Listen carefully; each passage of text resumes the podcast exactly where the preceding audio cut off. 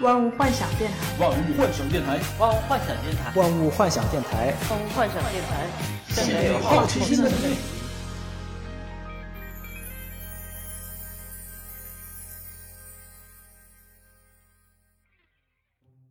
呃，大家好，欢迎来到我们万物幻想电台，这是我们万物幻想电台最新的一期节目。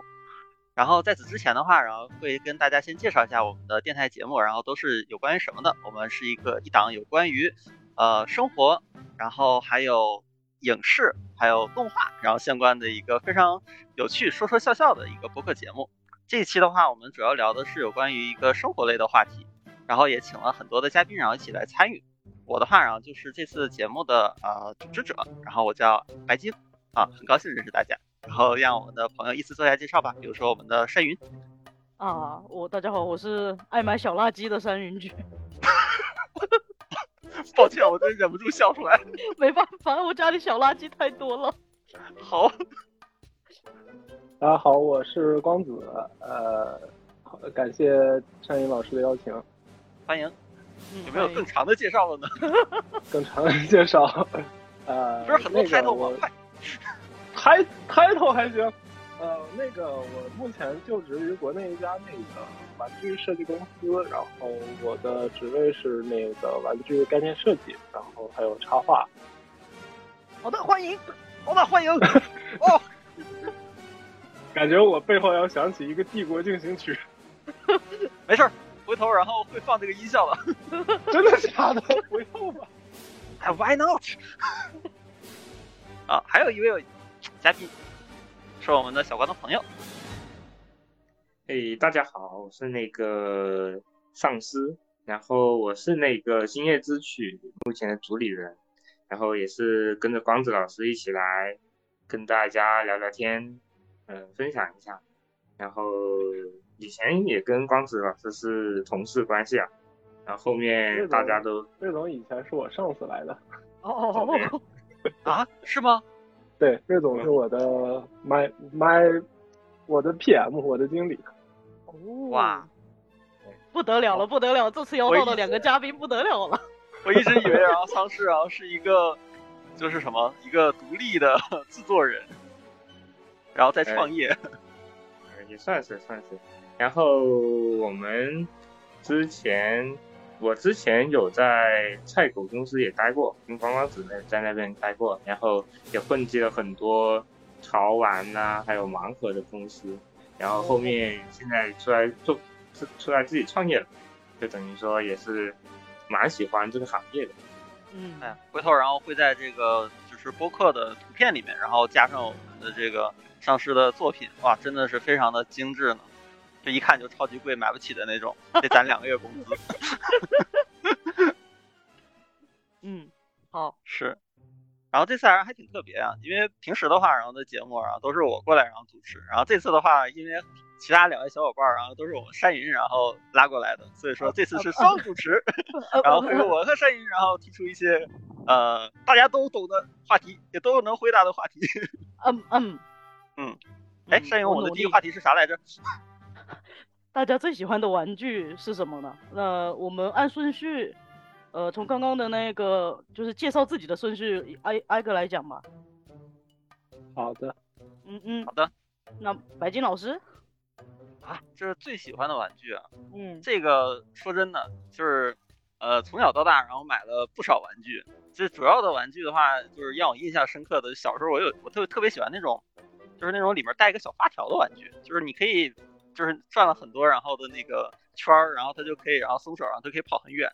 然后这个是给我留下很深刻印象的。然后还有就是我特别喜欢那个就是变形玩具，就以前然后买过那个什么啊变形玩具，对，就买过那个数码宝贝的山寨，然后还有今天就是之前我们群里发的那个叫啥来着？那个铁甲小宝，然后的那个 对的变形玩具，然后还有那个猛兽侠。就是就是现在这不是也出了电影嘛？就是变形金刚的那个，然后那个玩具，就是这都是给我印象挺深刻的。然后不过后来其实买的会少，就买的手办多一些。手办是吧？对，嗯，呃，那我了。嗯，好。我的话，我个人是比较喜欢可动玩具的，就是呃，玩的比较杂一点，没有特别的一个品类是专门在玩的，可能玩了一些拼装玩具、冰人，呃，猛兽侠也玩过一些，然后海洋堂的跟一些潮玩小垃圾，嗯，嗯，盲盒小垃圾那一些的。哦、那盲盒我其实买了不少，盲盒对我也买了不少。对，就是就是盲盒就感觉现在已价格不经算一个高，然后就很上头。对嗯盲盒现在已经算一个很大众的玩具了，一个啊破圈玩具可以说是。而且感觉那个很适合送礼，就比如说，哎然后我、对对对就是就假如说这次我们是线下录制，然后我第一次嗯然后见到这个小光，然后和丧尸，然后我一定然后会拿两个盲盒，然后可能我就拎一个塑料袋，拎一个那种红色塑料袋，然后里面挨个分，这是你的，对对对，你的，是是。那我们的这个小光呢？你最喜欢的呃？我玩的比较杂，就是我看到提纲在想这个问题的时候，就是呃这个得分阶段，因为你不同阶段喜欢的玩具是不一样的。就是嗯，目差不多就是前的话咱，这节目，然后可能也就一个多小时，你别一个人聊一个小时。我感觉你爱好的挺多。没有没有，呃，我最常玩的玩具是那个钢普拉，就是那个高达的拼装模型。哦然哦，后就是钢呃那个钢普拉就是钢弹姆普拉莫德鲁，就是那嗯个专指那个拼装的高达玩具嘛，就是嗯钢普拉然后，哎对，钢弹是那个台湾的高达翻译译来的。嗯对哦，钢普拉是就是普拉就是那个普拉 model，，就是塑料模型。哇哦，专业。然后那个，然后我还玩那个最近有蛋盲盒是我特别喜欢的一个品类。然后最近在入坑，刚入坑的多美卡，就是那个小，就是铁皮小车，也是我最近在收集的一个项目吧。是那种就是微缩的那个小车嘛，就可以跑。对对对对对。哦，对对啊。一个一个小盒的那一种是吧？哎，对对对对对对。哦，知道知道，我就觉得那个东西做的特精致啊，但是我没有理解到那个东西的魅力是啥。哇，那个东西可贵了，哎我一会儿收藏给你讲家里面。我我一会儿给你讲它的魅力。啊，行，好，好反正都爱想这些。好，那桑老师呢？呃，我的话可能有点不太一样，因为我以前是做那个超新联储出身的，就是等于说我在呃大大学的时候已经开始玩手工了，就是于一个当时还比较早开始玩的那一批，然后后面开始玩原型，就是我的玩具大部分都是自己做的比较多，所以当时是为什么这么想呢？就是因为很想很想买，有一些手办啊，包括市面上的一些玩具啊，都很想买，但是当时没有钱，大部分都是自己做比较比较比较玩的比较多，所以后面呃等就职了之后买的大部分都是为了参考现在时下大家都在喜欢玩什么，或者是研究开发呃一些什么样的产品去买的会比较多，所以呢。哦基本上就是要不就是自己做，然后到后期都是要么就是为了去研究它这个东西到底是怎么做的，或者到到底别人为什么做的这么好看才去买。所以我竞的可品分析，对对，比较比较特殊一点。就我的爱好也比较广泛，我最近还入坑了战锤。哦，战锤哦，你还战锤涂棋子儿？那之前我也玩儿，你是玩那个 Spin K，然后还是那个叫什么嗯七格玛？对我我玩四十 K，我最近买了那一套兽人的，应该能凑够五百分。可以啊，我是买了个大包。，战锤我的了解我就只是在那个可动模型的那一块，安源他们做的那一些。嗯，安源哦，那个那个做的大一些。哦，战锤是不是有一个规则是涂过颜色的棋子的分数会高一点，还是怎么样？啊，不会不呃会，，那个不会但是如果你不涂颜色，你和对面的人一块玩，你需要征求对方的许可。哦，这样。对，就有种就是同样都是骑士战斗，我觉得，然后我没有带甲，就有种哦，获得了侮辱，你知道吧？而且对面也看不清你是什么兵。啊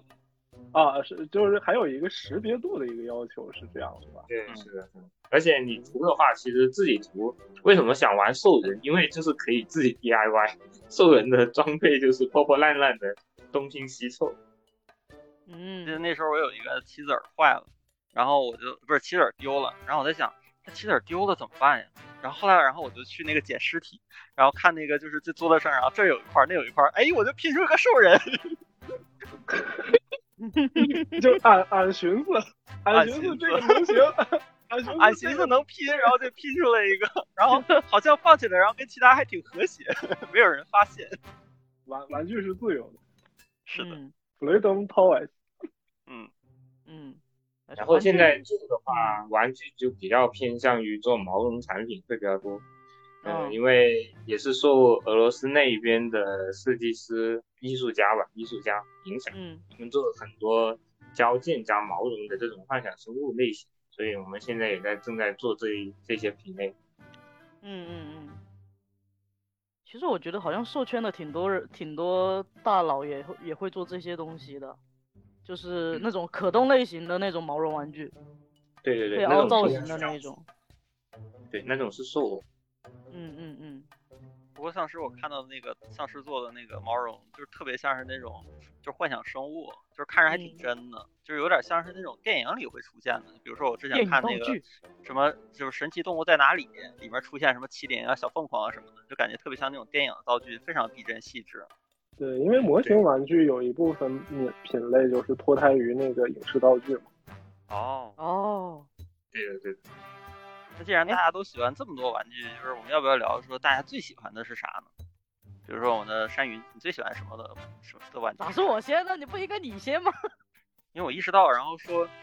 我好像就是喜欢的，就是对比于你们那个没有那么高级。我最我最喜欢的其实就是一个就是很普通的玩具，就是一个我想想啊，是个啥？我最喜欢的有个玩具就是一个小的塑料的，也不知道是什么品牌，然后的一个 UFO 的一个小车，就是你可以往后拉，拉了之后，然后你松手，然后可以转，然后但它转的不是那种直线走，它可以然后走曲线，这是我最喜欢的玩具。呃，我知道那个，就是底盘上好像带一个旋转，然后就是，呃，就是它的那个轨迹是，就是，就是，对就根据它那个底盘的那个形状，因为它底盘是那个，它好像是万向盘，所以它就会有一个不规则，就是不一定会往哪个方向走的那种，是吧？嗯，然后那个是我一个就是印象特别深刻的玩具，就很喜欢。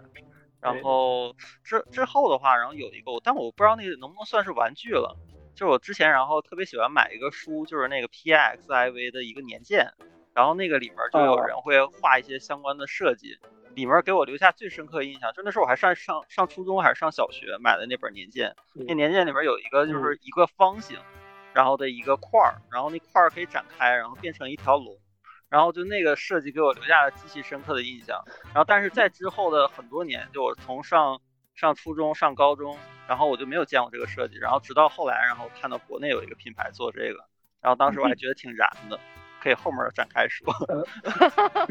呃，你看到的那个有可能是那个平岛优归老师画的那个，就是一个变形方案的一个怎么说一个设计图吧，就是对，呃，后来猛兽侠，后来猛兽侠这个系列也把它还原成了玩具，就是现在是在售的一个系列。哦，啊，是不是那条青哎，顺便，对对对对对，顺便一提，那个 PXIV 的英文到底怎么念啊？貔貅还是 Pixel？Pixel Pixel，EX 呃是吧呃呃，我一直都念它 PX 的 PXIV。PXIV，啊，那个年鉴我也经常买来的，其实。哦，以前好像是每年都会出一出一本嘛，老呃厚老厚了。对，我有一本二零零几年的，还是一几年的，一二年左右的吧。嗯，好神奇，是把我这个破碎的记忆给补完了。哎，那我们的山云呢？啊啊，呃，那我呃，因为玩的比较杂，呃，我重点讲个几个吧。呃，因为原原本那个那个什么白金老师没讲猛兽侠，那猛兽侠就我来讲呗。然后呃，我提一些冰人还有猛兽侠的这方面的东西吧。就是冰人的话，其实我接触的不算多，但是有一个系列我是一直以来都很喜欢的，但是因为太贵了，然后他要还要用抢的，然后每一每一每一个那个新品出来的时候都只有三百九十九个全球，啊，呃，对，所以那个东西基本上很难抢，价格又比较高。大部分我是看网上面的人他们去玩这些东西的，呃，不知道大家知不知道 B 十三 Park 这个呃品牌？三炮是冰人吗？还是啥？呃，它是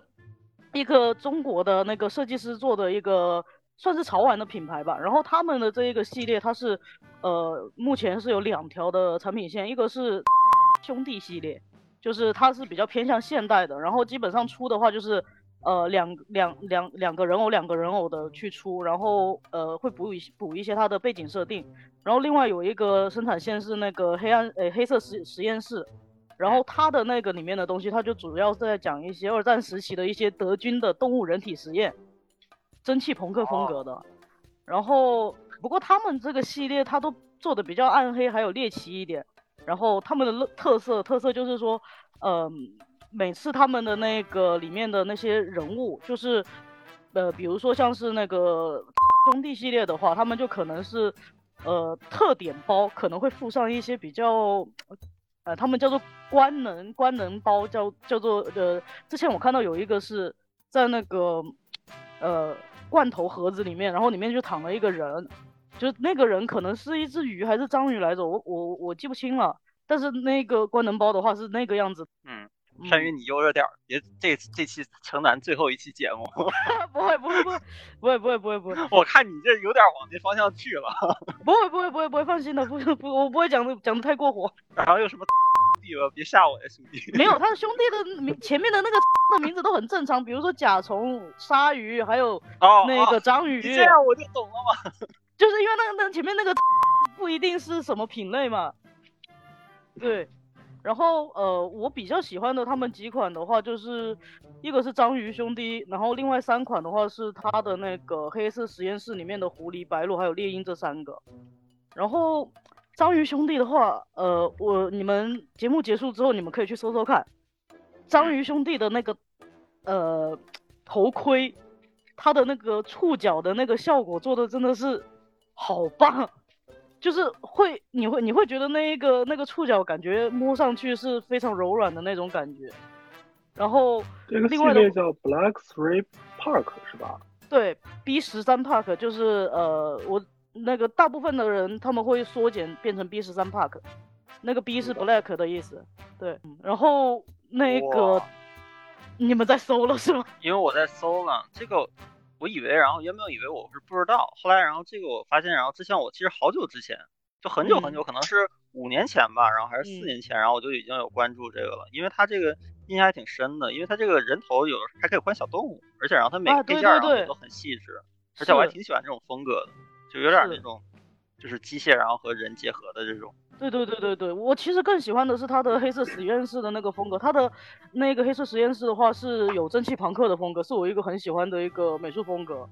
然后它的里面会加上的是呃动物的那些头雕，比如说鹿啊、鹰啊、狐狸啊这一些的。然后身上的配件也是依照，因为他们这些是一个德军的人物实验，呃呃动物实验嘛。然后他们那个会依照呃每个不同动物的属性去匹配不同的军种。像是他们的猎鹰就会匹配是空中的军种，然后那个呃白鹿的话好像是狙击啊这这一类的，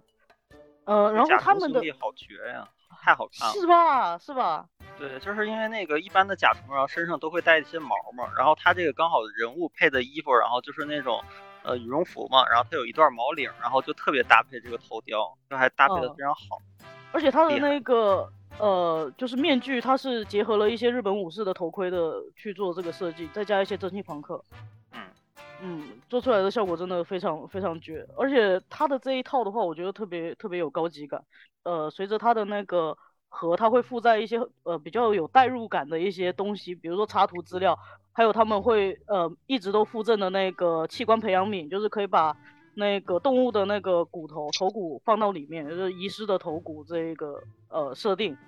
对，可玩性可玩的，对，可玩性很强。对，可玩性很强，缺点就在于它的可动实在不怎不怎么强。啊？哎，他用的那个冰人素体不是那个标准素体吗？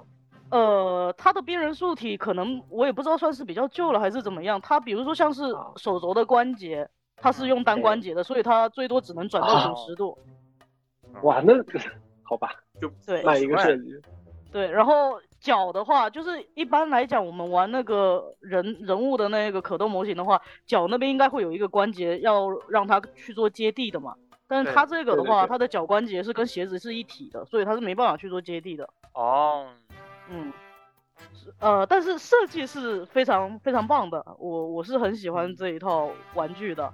嗯，另外就讲一个呃，JT Studio，我不知道你们知不知道，是在台湾的一个设计师，然后他的那一些呃，就是偏向潮玩类的，然后他的话都挺有自己一套风格，他是做美式美式美式卡通的那一种冰人人体的，呃，前面的一些作品有做过。呃，比如说比偏龙珠的那一些的设计，还有他的我最喜欢的一套是，呃，街头面具的那一个系列，我买了一个牛魔王的那一个牛魔王，你们可以去搜一下牛呃牛魔王跟红孩儿的那一个，他的牛魔王是一个刺青师来着，然后呃红孩儿的话，他是不是原本的红孩儿是踩风火轮吗？他的这一个红孩儿他是玩滑板的，啊、对，JT Studio 它好像出过一款那个头雕，有点类似于一个海盗高达的一个造型的那一款，就是那个我印象特别深刻。哦，就是对它就是那个嗯，头雕是一个武士头一样的造型，然后带有就是戴着面具。就这这家厂我还有稍有了解，因为它那个哦。风格比较偏向那种几何化，就是对对，诶，它不是写实，它不走写实的风格，它那个感觉就是对，就是它的那个嗯，用一个例子来举的话，有点像最近刚上映的那个蜘蛛侠纵横宇宙的那个感觉的风格。对，他的风格比较偏向美系美系的那种卡通，就是块面性比较强一点。他的人物的图标也是，对呃，所以还是挺有自己的特色。他最近新出了有两个系列是地狱地狱全集还是地狱赛车，然后第一款的话是一个红色的红色的小鬼，然后呃，他的哦摩托车。有点像是滑板，但是它那个其实外形是像摩托车的，它的摩托车是脚踩着上面去进行移动的，我觉得那个设计特别有意思。然嗯后新出的有一款是蓝色的，那一款的话，呃呃，主要的那个看点好像是它的那个全套来着，呃，我觉得还是挺有意思的一些设计，嗯，这个这两个是我冰人里面比较喜欢的两个品类，然后另外就来说一下那个猛兽侠，怎么呃怎么说呢？猛兽侠这个系列，呃，我刚开始接接触的时候，其实是因为喜欢喜欢小动物，然后是因为这个对我我无意之间就是突然看到了有我我之前有关注一些就是魔玩的那些 UP 主嘛，然后他们突然就分享了那个他们第一款的那个作品叫 Dino，就是啊最小的它不叫 Dino，它叫 Dio，就是你记住，就是它其实那个 Neta 的是那个呃《啾啾的奇妙冒险》里面的，因为它那个呃黄色那只小恐龙，它的名字叫 Dio，然后它的第二款那个大猩猩的名字叫啾啾，哦对，就是它其实它其实 Neta 的是那个 Dio 跟啾啾这样，哦，因为一个是黄色的，对，哎对，一个是紫色的，那应该叫嗯白金之星啊。白金之星不要在意这个细节。它其实就是因为这个，因为这个我比较熟嘛，然后嗯就是它的那个，它其实那个呃，就是 Dio 是一个代号，然后它的那个编号其实是第十，就是把嗯。中间那个 I 改成了一，它其实那个上面的图标上面有写第十，然后哦。然后它的那个名字就叫顺便就叫 Dio 了，然后捏塔了一下哦。那个啾啾的奇妙冒险。哦，原来是这样，我悟了。然后这个这个嗯。这个 Dio 的话，它是那个 War Toys 的吉祥物，就是、哦对，呃玩 Toys 的那个 logo 啊，就是它是一是一个眼睛，其实那个眼睛就是那个 Dio 的眼睛，嗯哦就是这个这个玩具和玩 Toys 是那个共同缔造的关系吧，因为它是就是比较受欢迎的一个形象，然后然后 也把这个系列从此带火了嘛。嗯。就因为有它才有这个系列，应该这么说吧。其实最早的时候，我是看到 Dio 这一个这个小的，但它最早的那个时候不是还是四乘四的嘛？然后那个时候、其实我还没买来着，我只是看到觉得哦这个好可爱。然后后来我买的第一个其实是买的是程序员，啊，就是九九，就是对，就是九九我觉得程序员的配色我好喜欢，我我原原本的那个紫色的配色反而没那么喜欢，但是呃、嗯呃那个程序员的那个配色挺像原式的，当时挺啊喜欢原式的。哦，我就觉得 哇，这个这个配色我喜欢。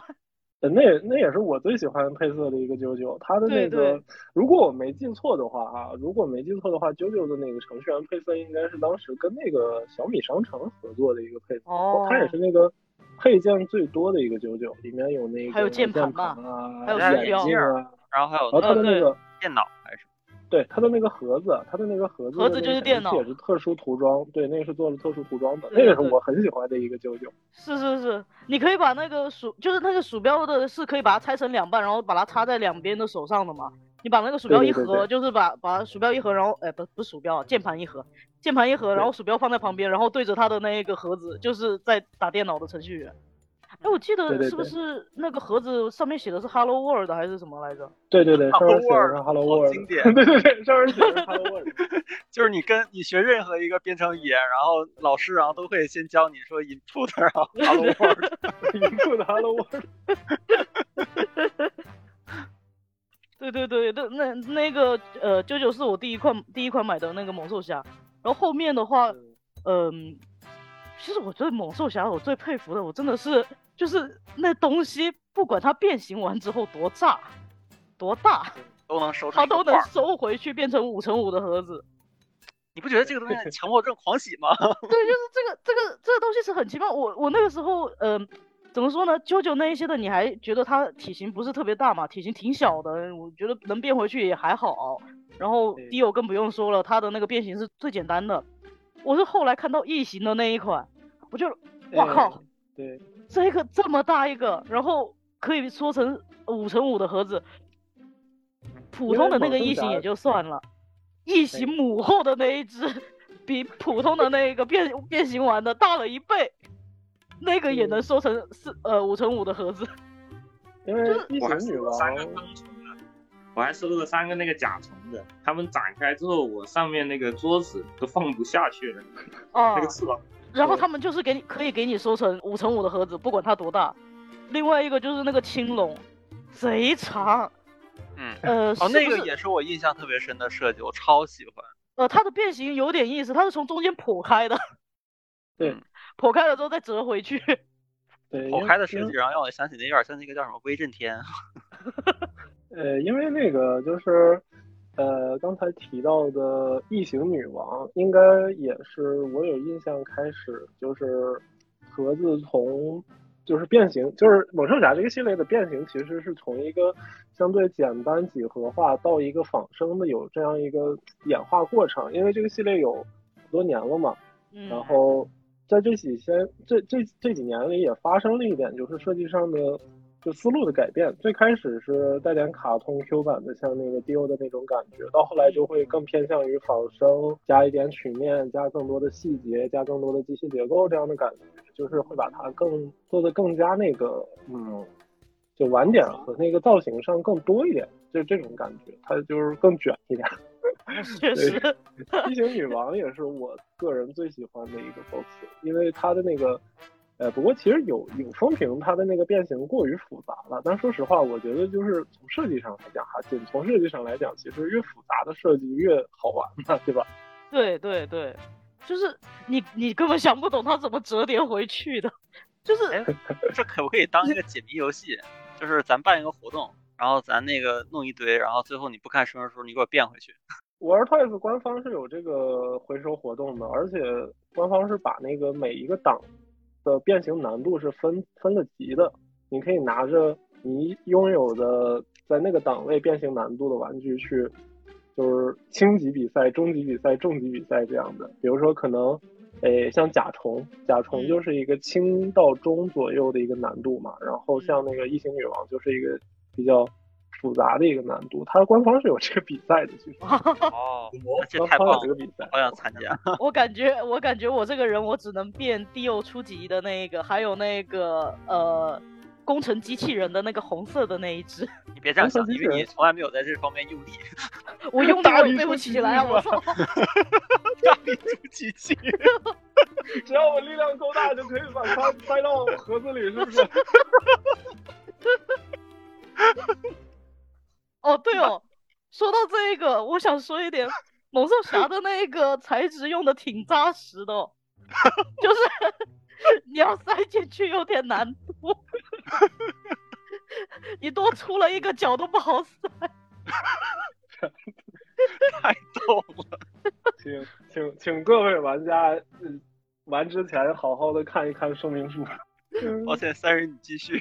呃，猛兽侠这边我其实我其实差不多讲完了。哦，还有角罗，角罗这个也好长啊，就是你们最新出的那哎个。对对对对是那个今天在群里那八角的那个。对，哎那个对对对那个也好防角石长。那个其实是防叫防角石啊对是防角石一个古代生物来的。那我好想要，买。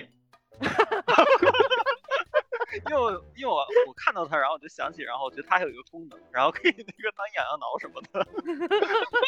别吧，它的它的那个螺前面不是有一个抓手吗？我记得是张开是的，呃，而且你还可顺便一在头提，上灵魂吸取。灵魂吸取。顺便一提啊，就是呃，玩具它出口的时候是有一个标准叫尖角测试，就是哦不能太尖。对，它就是呃，因为不同的玩具分级，就是玩具也是有分级的。它在嗯比如说卖给小孩的，或者作为有成年人的，它不同的玩具，它要求的那个零件的，就是精度啊、扎手，对对，也是有那个区别的。所以就是如果你想就是把这个玩具卖给小孩的话，它在业内是有一个叫尖点测试的东西。呃，就是你不能出河豚匣子这样，出一个海胆猛兽匣是吧？那河豚那个不不能做成圆角的吗？就是它脚不是哎尖的，对我开玩笑的了，当然你想做 啊，好的，我记下来了。海胆能怎么收啊？我的天呐！这交给我们的设计师了。交给我了。交交给你了，交给你了。嗯，呃，哎，突然讲到哪里去了？呃，最喜欢的玩具，哦，嗯嗯嗯，那猛兽哦，对了，猛兽侠最近不是也那个出了回归呃回归初心的一套作品，那个呃四乘四的那个小金鱼那一套都挺可爱的。哎哦，那个我也看了，好喜欢。对，哦，我也看到了。嗯嗯，超喜喜欢的，就是买。您您这是来做外交的吗？没有没有没有，本本节目不含任何商业。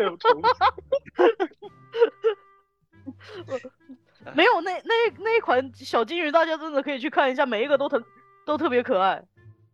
因为金鱼它的那个它设计上就是更仿生了一点，就是里面加入了很多那种就是曲面呐、弧形啊，就更接近一个那种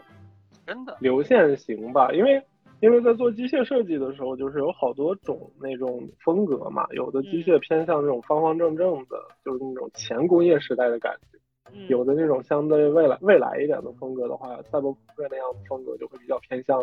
流线型啊、交通工具啊一类的感觉。嗯嗯嗯。哦，这样说起来，说到交通工具，猛兽侠还有一个我很喜欢的，呃，是他们的那个全能小队。哎，全能小队，我里面买了一个深潜者，它的原始的那个蓝白蓝白的那个配色，那个配色我嗯超级喜欢。然后它的那个深潜者的话，它是可呃买买的一盒是是有两只来着，然后两只它是可以组合成一个机器人，嗯，然后拆开的话，它是可以变成那个呃，这叫什么深海作业工具，对，呃，两个，对，嗯，那个系列就比较偏向于交通工具和那是是个就是。是自由组合，然后 DIY 的玩法会多一点。对，然后还有他的那个的话，他们呃怎么说呢？那个呃生前者呃不不能说是生前者，就是他们全能小队的这一个系列的话，它是可以互相组合的，就是他们嗯的孔洞是互通的。呃，生前者的话，对，他有一套那个转接键，对对对，有有一套转接键，不止它就是不止它可以呃自己变成一个交通工具，好像两个合体之后也可以变成另外一种交通工具。就你有嗯多大的创意，你能变成变出多大的东西，你也可以多入变出一些奇奇怪怪的东西。多入是重点是吧？虽然我只有入一盒，因为我我我自己我自己喜欢那种盒子状态的他们，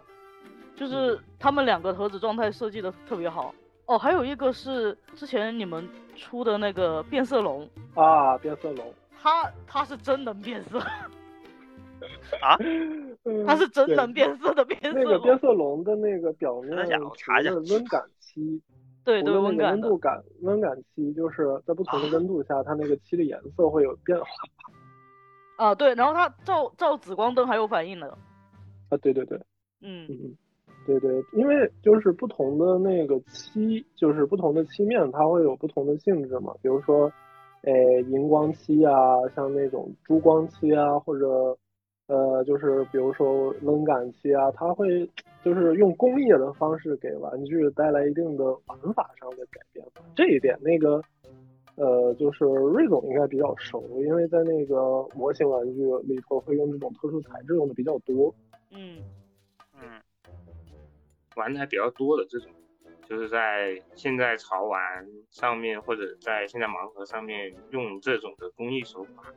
呃，基本上这些都玩烂了。就是什么，像泡泡玛特 之前也出过像温变的这样子的一个一个盲盒，嗯还有之前他们呃 soft B 上面很喜欢用的那个夜光漆跟荧光漆，有哦专门这样的展会可以去看一下，有这样的夜光展，还、哦还挺对。我记得他们里面有一套那个小幽灵，是不是就做过那个夜光漆的？就是那个哦对长得像小幽灵，然后里面是可以呃放了很多痘痘的那些东西的。我记得那一套是有对，盲盒里面会比较卷这个材质和工艺，就因为它的那个造型本身比较固定嘛，它就会在没没地方能卷嘛。他们工艺，对，就是呃前一段时间出各种透明的东西，现现在又又不出那些透明的那一些玩法了，然后搞一些那一种呃现在又开始去卷内部的一些东西，盲盒的角色越变越小，开始搞场景了。嗯，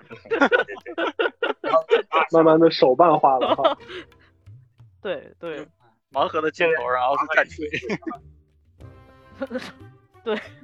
因为盲盒这个产品本身就比较偏向一个就是，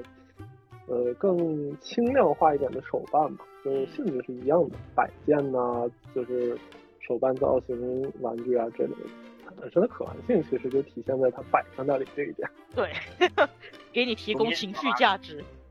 那猛兽侠聊完了，就随便聊一下那个海洋堂的吧，因为呃，海洋堂的它的呃，我只玩过两款两种，一个是山口是转轮科技的，然后买了一个死侍跟那个阿卡姆骑士，完全是因为外表买的，嗯，然后海洋堂 IP 是吧？对 对对，玩玩呃阿卡姆其实我是没玩过那个游戏，但是我是看过它外观，而且它里面是有附两套装备的，就是你蓝色的阿卡姆其实可以变成红色的阿卡姆骑士，然后我看到这个我就跑去买了。然后海洋堂的话，他们家最著名的就是它的那个可动性。就可动性，还有它的那个凹造型的那个能力，就是你可以把海洋堂的那一些模型能凹出来，非常有镜头感的那种感觉，然后人物角色是非常有张力的，身体曲线是非常舒适的那种，呃结构来着。对，嗯海洋堂的那个关节设计也好啊，就在可动模型里是比较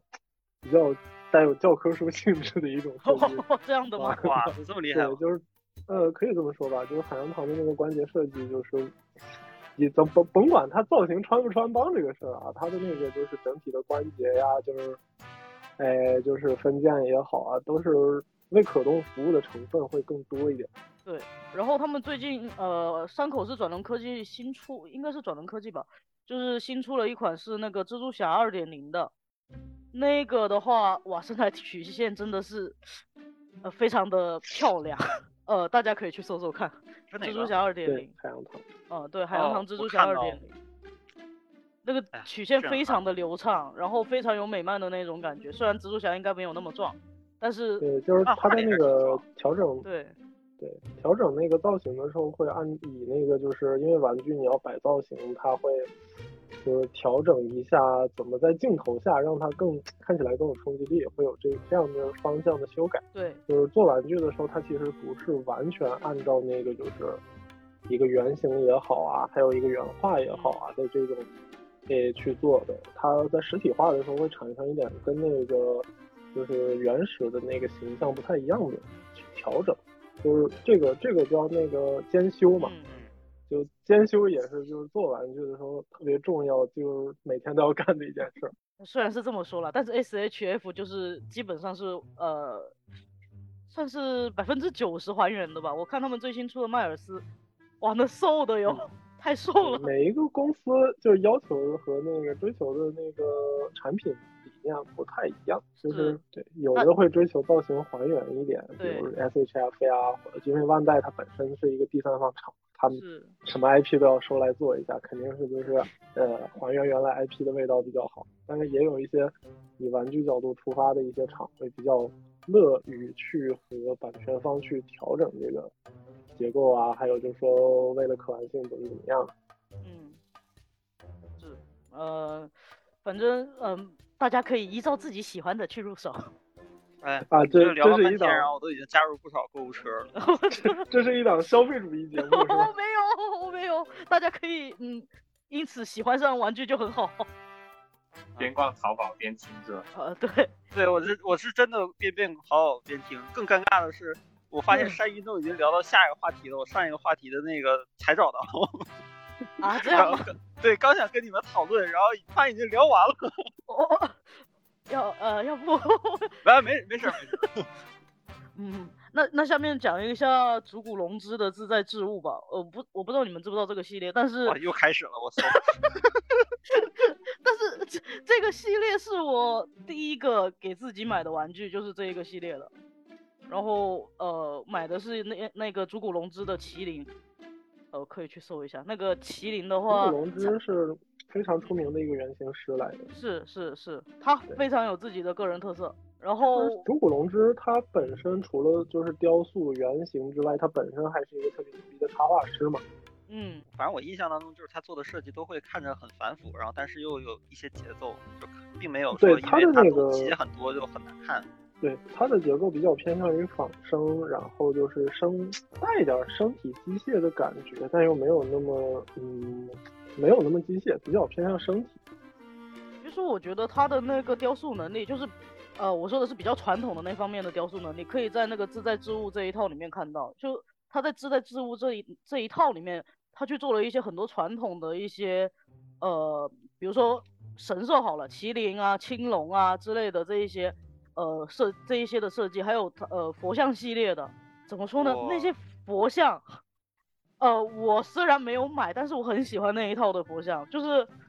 我虽然呃，我之前有个梦想，是我把这一套那个佛像全收了，然后给我家里面搞一个展示架，然后我天天就可以被佛光普照。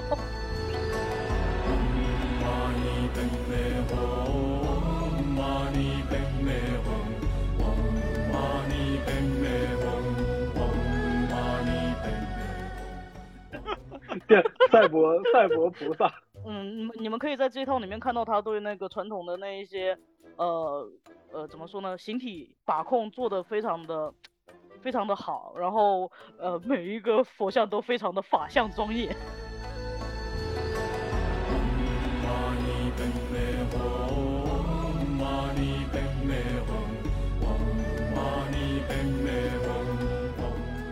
还有一个小伙伴儿，然后叫那个哎远神王导，他就是之前买了特别多，那叫啥来着？就是之前做那个，哎，就是那个什么什么，反正是挺黑暗的，杨奇做的那个设计。哦哦，是莫娜是吧？对，莫娜。然后他买了一大堆莫娜的那个那个手办，然后他放的整个可能十几个，然后在他的那个桌子上面就特别威严霸气。好好好贵呀、莫娜的那个比较偏向雕像。对雕像类的。我觉得下面应该弄一个香炉放在电脑前面。呃，那竹谷龙志的这一这一 part 就过去了，嗯、剩下的就是潮玩盲盒了。嗯，潮玩盲盒的话，我比最喜欢的就是那个 Lantoys 的那个变色龙系列，啊、他们每一款我都很喜欢，就是哦每一款的设计都非常的好看。然后，呃，最后的话就是现在最常玩的就是那个唐老鸭的那个合金玩具，一个韩国公司做的设计。然后它是比较偏那个机械的唐老鸭，呃，他们做了三个，一个是米老鼠的，一个是史迪史迪仔的，然后还有一个唐那个唐老鸭的。呃，为什么喜欢玩呢？是因为 它的那个齿轮转起来的声音太好听了。齿轮关节，是那个全叫什么全合金？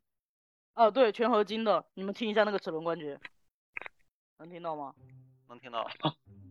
？A A M S R 了是吧？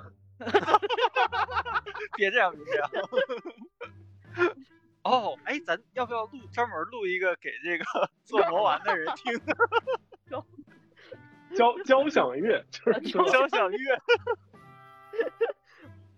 有那种 B 站有那种视频，就是把那个剪刀就是剪钱剪水口的声音哦，对，录下来，那个声音，哦我的天呐！我之前白噪画了个视频，不是做了个视频，然后里面然后就特意然后弄了一个这个，就是我特意剪水口的那个弄了一个音效，我我我老喜欢呆萌兔，他那边他在那边剪水果咔咔咔的那个声音。对，那个声音啊就特解压。哎呀，山云终于讲完了，太好了。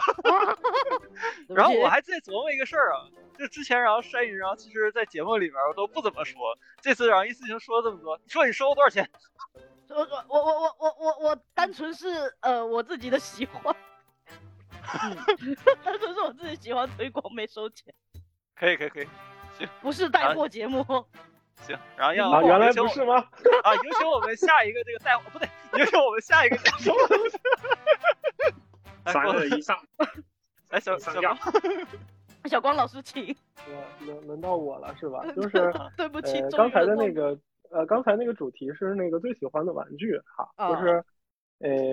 就是还是那个问题，就是当你在这个行业里待久了之后，你喜欢的种类会过于多。就是如果你想比如挑出一个特别喜欢的，比较就是我需要在我的那个玩具堆里翻找半天哈。然后呃，我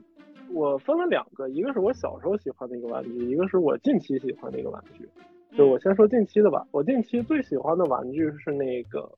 一个国产的计量厂商叫窝之壳，你知道吗？嗯啊，呃，我知道。呃，就是我我我在以以下我说的所有厂家，我都会就是特特意说一下，然后大家去搜的时候比较好搜啊，就是以免就是听到那个就是听到节目就是哎我对这个特别感兴趣，但是嘉宾的口播就是我不知道他叫什么这样的情况发生啊。就是我们真的不是带货节目吗？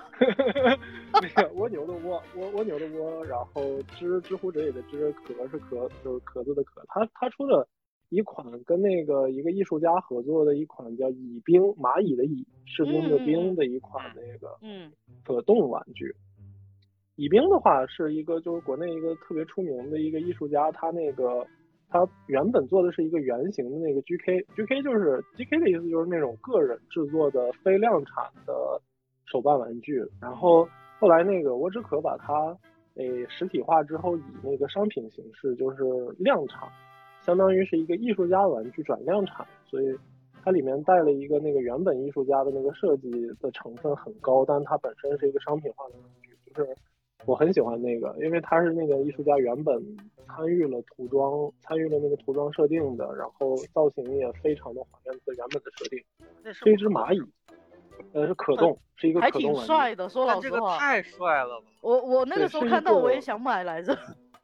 是一个蚂蚁，然后但是是一个站立的，就是带点人物身体关节的一个蚂蚁的造型。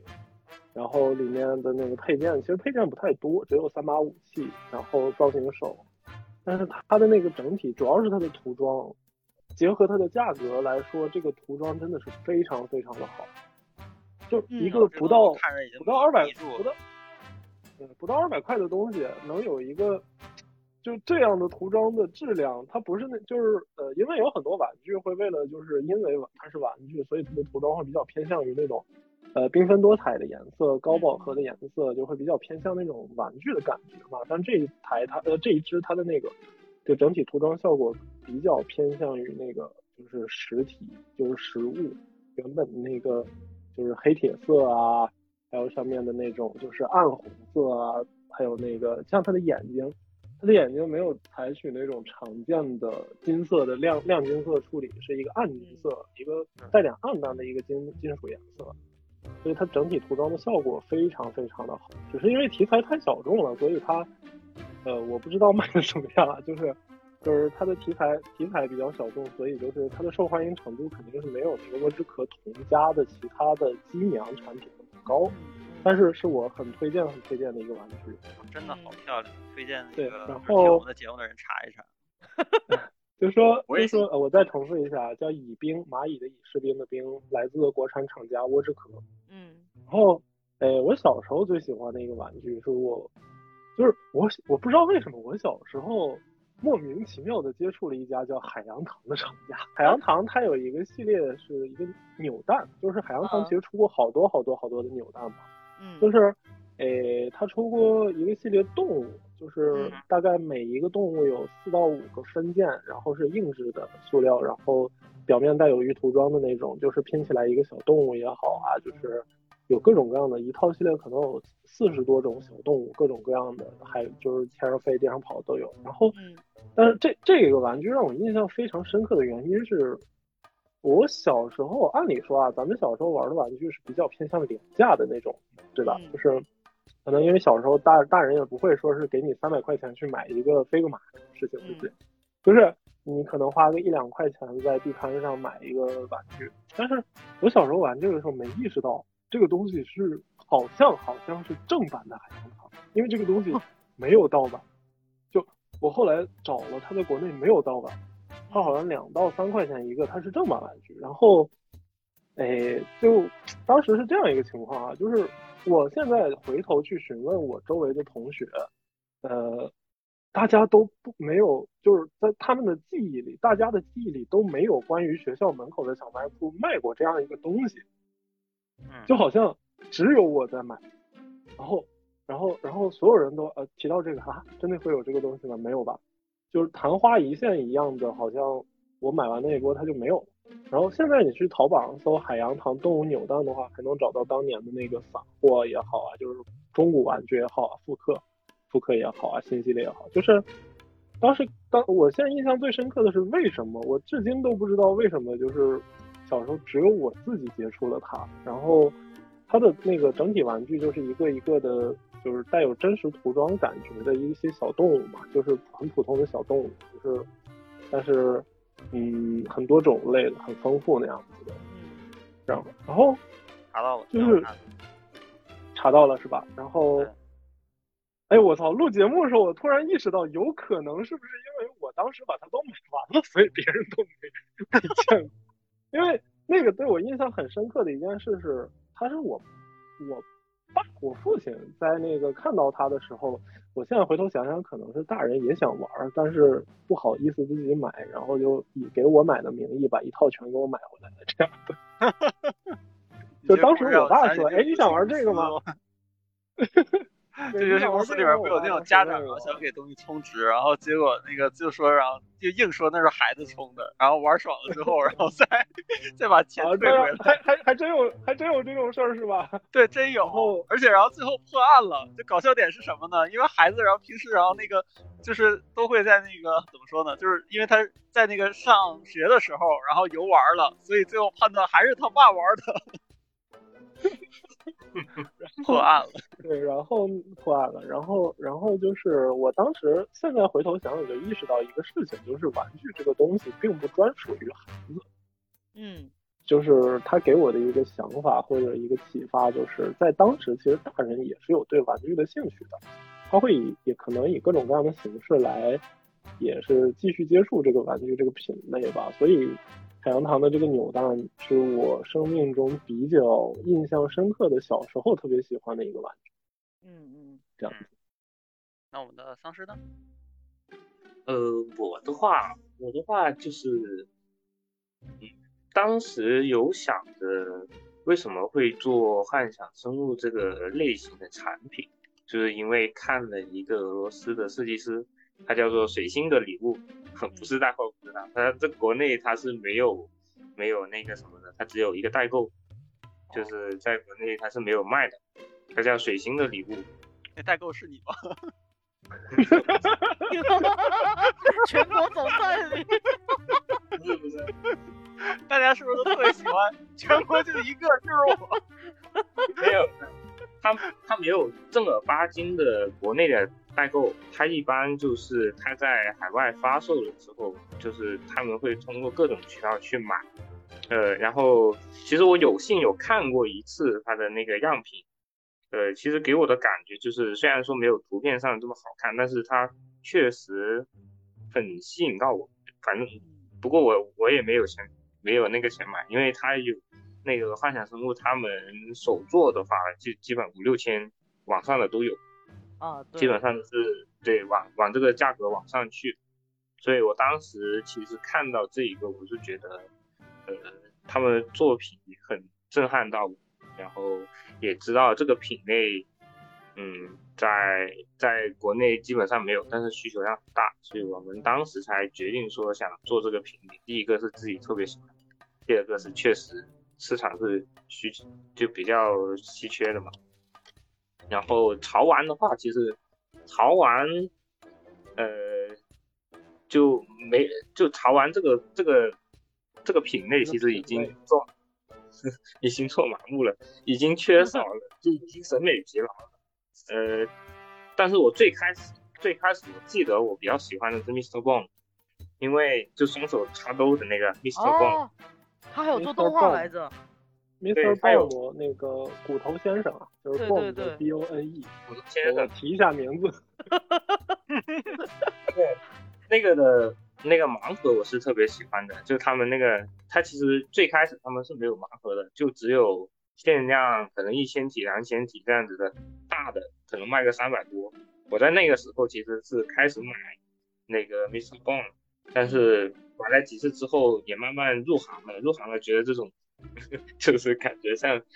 工业小垃圾，但是最开始确实是很喜欢他们的设计。嗯，对，哎，我找到了，好看。Mr. 好看的是一个一个那个穿的比较都市街头风格的，呃，主角是一个戴着骷髅面具的一个小男孩也好啊，或者说某一个生物也好，也只有这么一个形象。然后他的那个盲盒的玩点是，就是他的面具还有他的身上的配件是可以替换的，就是在盲盒这个品类下，他做了一点可玩性进去，就是盲盒里的耳机是，哎，什么 NFT？你你想聊，我可以跟你聊一期 NFT。也不是不行。那个对，主要是当时在盲盒市场上，大部分的厂家都是针对女性玩家去做的这个盲盒，就不一定啊。但是很少有像他这样子做男性市场，因为他就是不是说男性就只是生理上的男性，就是男性审美的市场，就很少有做这种这样子。所以其实当时对他印象蛮深刻的，嗯，其实。其实那个 Land Toys 里面的那个变色龙系列也是，就是，呃，我很少看到就是比较偏男性审美的，呃这一种方面的那种盲盒。然后 Land Toys 他们一直以来的系列都是啊，虽然中间有几款会做一些比较偏女性向一点的、可爱一点的、粉色一点的那一种东西，但是它大部分的那些设计都还是比较偏男性化一点的。我还挺喜欢这种又可爱又帅的东西。呃，变色龙的那个系列，在就是顺便提一句啊，就是变色龙的设计师本人，他在那个，诶，他的出道作品是那个超载机，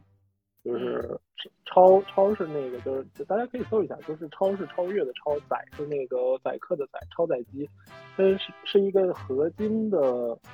呃，一只小鸡仔，一只小鸡仔，但是它的那个内构里面是完全机械的一些机械结构啊，武器兵装也好啊，还有那个是里面的驾他做的驶舱。对，那个他变色龙跟他是同一个作者来的。哇，那个当时出的时候超超喜欢的。这个这个，对他是我是在微博上刷到的，超喜欢。对，对，他是一个就是比较早期很经典的一个就是男性潮酷向的这种玩具的一个，就是那时候还这这个还算当时算是潮玩的潮玩吧，虽然已经商品化很好买，但是嗯，因为潮玩自带一点小众属性和那个就是限量属性嘛，但是它这个比较偏向商品化了之后的，嗯嗯，就是这针对这个形象来说，我印象中那个时候我看到这个好像也还不贵吧，我不知道有没有记错价钱，印象中是一百八十几块，哎，对对对对，记错吗？哦。那我那时候还想说，哇操，这外表，呃，我不知道是不是纯合金的，但是就看起来是合金的，才卖嗯一百八十几块，好便宜啊，没想到竟然嗯是他做的，哦、对，那我看来我早就被他蛊惑了。魏总，魏总继续。没有了，没有了。我基本上其实后面也也也差不多说，就是做到麻木了，等于说没有了那种消费者的那种消费欲望了，嗯，就是就是就是脑子已经变更了。更会以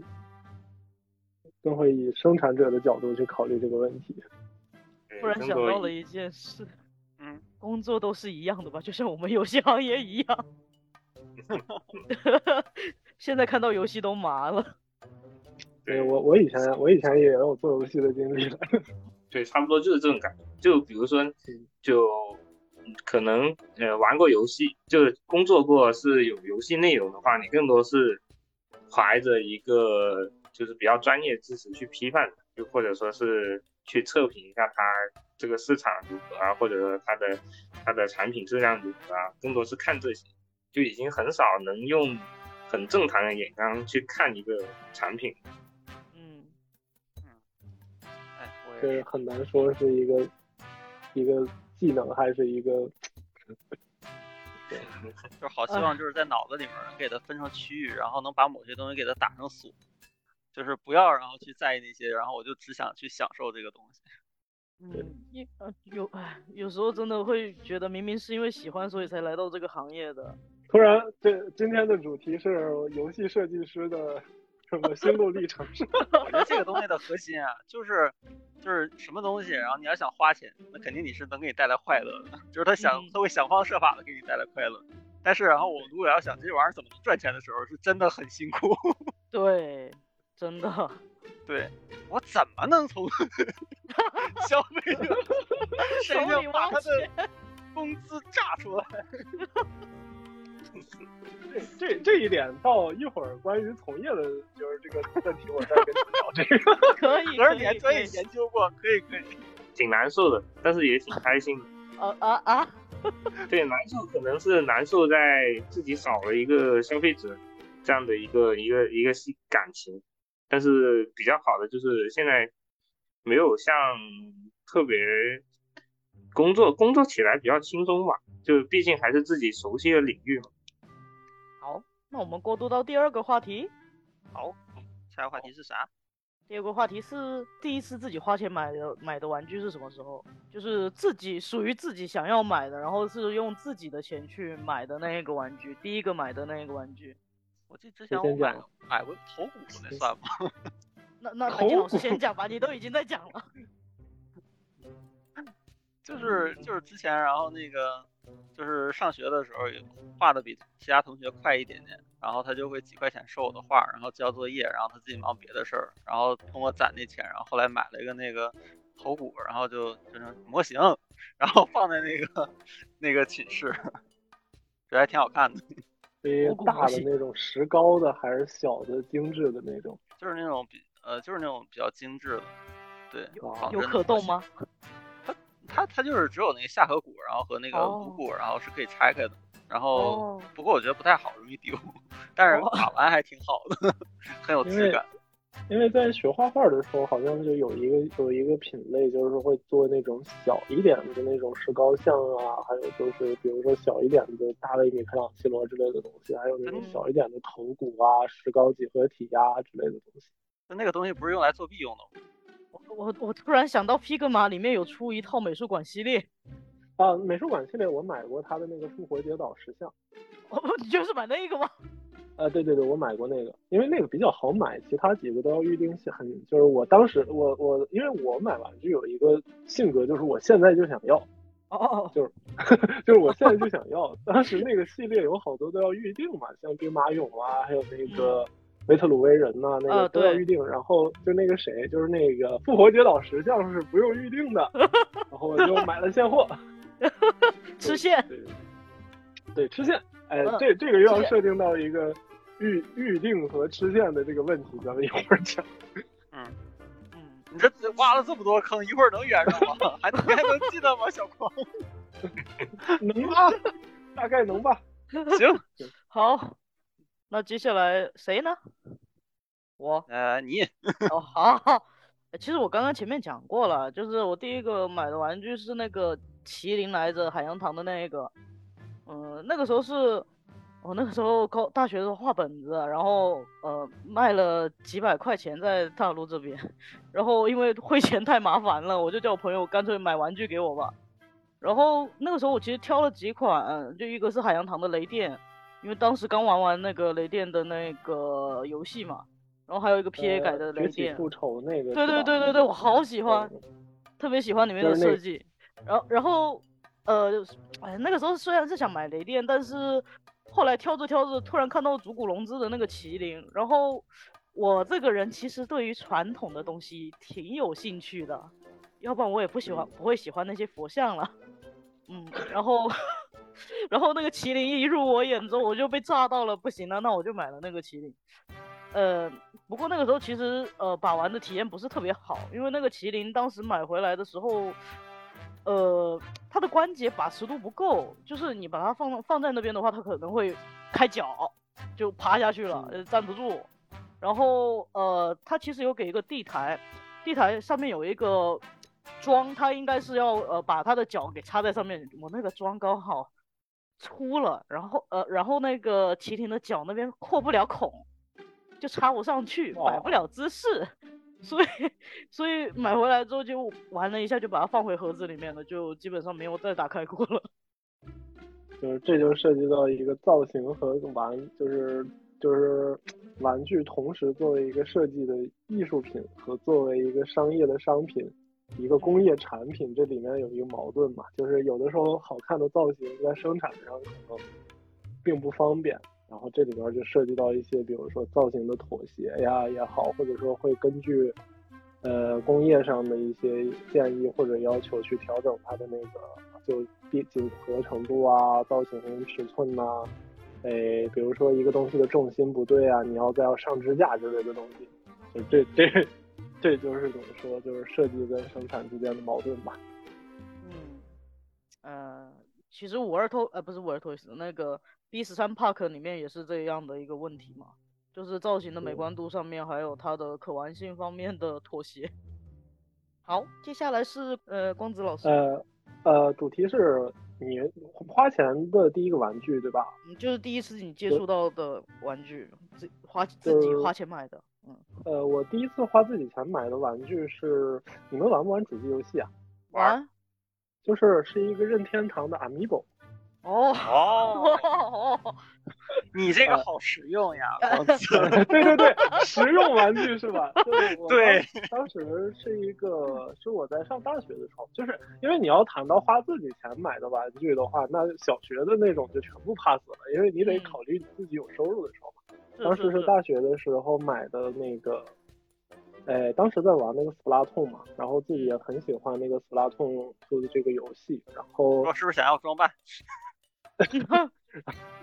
对，然后那个，然后我就买了一个呃，一个紫色头发、黑色皮肤、拿着双枪的一只乌贼，嗯，就是二代的那个，是二代的封面吗？不知道，因好像是啊，一个黑皮的黑皮粉毛的一个乌贼的那个 amiibo。哦，这个 amiibo，嗯嗯嗯，它在那个游戏里可以刷出一套 GK，可以刷出一套那个 JK JK 制服。呃，因为呃，我我我需不需要给观众介绍一下 Amiibo 是什么东西？呃，需要，因为可能有人不知道。Amiibo 是任天堂出的一个呃，就是手办玩具，小小玩具，但它同时里面有一个 NFC 芯片，然后，哎，它同时也是一个游戏配件，就是你可以，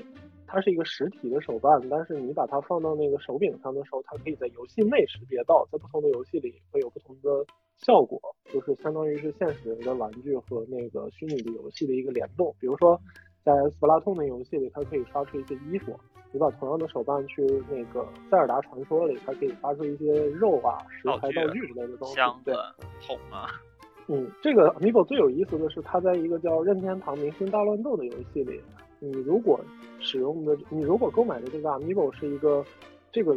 游戏里面有的角色，它会出现生成一个在在游戏里生成一个 AI，这个 AI 可以学习你的玩法，然后作为你的陪练，就是你可以教他玩游戏，对，你可以教他，他因为大乱斗是一个格斗游戏嘛，你可以教他怎么打，最后你还可以让嗯你所培养的这个 Amiibo 在网上跟别人对战，哦，还有。对，还有比如说你也有一个，我也有一个，我们可以斗蛐蛐。哦，就用 AI 对战。对，然后这个 AI 重点是这个 AI 是学习的你的风格。哦。就这点非常有趣，好妙，非常有趣，妙。对，它非常有意思。哎，这个能能用在那个 Web 三，然后 NFT 上吗？这说不定能火呀，咱。哎，谁？等一下，现在已经差不多过去了，好。行行。行然后呃，我我还可以跟你聊 NFT，下一期咱们再说。啊，行好，然后那个，然后这个又多 Amiibo 一就坑是，这个 Amiibo 呢，就是我买的花钱买的第一个玩具，但当时其实以怎么说呢，就是以一个周边的形式在买它的，所以，诶，这个玩具现在还放在我的柜子上面，就作为我收藏的其中的一个部分吧。嗯，那我我印象比较深的，我买的第一个玩具就是这样。那我们的丧尸老师，丧尸老师，呃，我刚刚还在想，就是你们咋聊这么久？我我我刚刚还在想，我第一个买自己的钱买的玩具应该是那个高，应该是高中还是大学来着？那时候是应该是用的那个暑假工打工的钱买的一体六分的 BJD，因为当时我是混女孩子圈会比较多一点，就因为粘土圈嘛，基本都是女孩子，然后就当时被种草了。呃，养的 BJD 是第一个是 AJ 的，AJ 的体加那个 OB 二十一的头，然后就这么这个动作养。对稀里糊涂的第一期养娃嘛，对，然后当时还自己画脸，就是因为我们做手工基本上都自己画脸，所以当时还自己画脸，然后自己车衣服，可玩的可好玩了。这是全能 全能选手，还自己车衣服。那是不是丧尸？然后你还有一个 那种小型的缝纫机啊？对我没有我我现在我们工作室这里是有一个车缝间，然后还有涂装间。哇，工作室听到没有？丢丢。工作室，工作室是是一个，然后当时的话，其实好像用了大概两百块钱左右，因为我们那一批玩六分的，那那时候还是 OB OB 十一出之前的那个，大家都是玩的六分的，就很少人玩十二分的娃，所以当时其实玩的还挺早的，而且我第二体的娃接的就是 OB OB 十一，因为当时 OB 十一刚刚出，嗯，然后第二题就接了它，而且还用了 JCC 的头去去往上卡，嗯，所以当时应该算是那个是第一个自己的钱买的玩具。那第一个玩具就玩的挺高端的呀。对啊，这个我光听到这个名字，然后我就已经感觉钱包在燃烧了。哎，嗯，不过 OB 十一其实应该还好，他炸钱的能力没那么强。那个玩那个什么小布的那个才真的是哇小布太恐怖了，小布好恐怖、哦。小布是啥？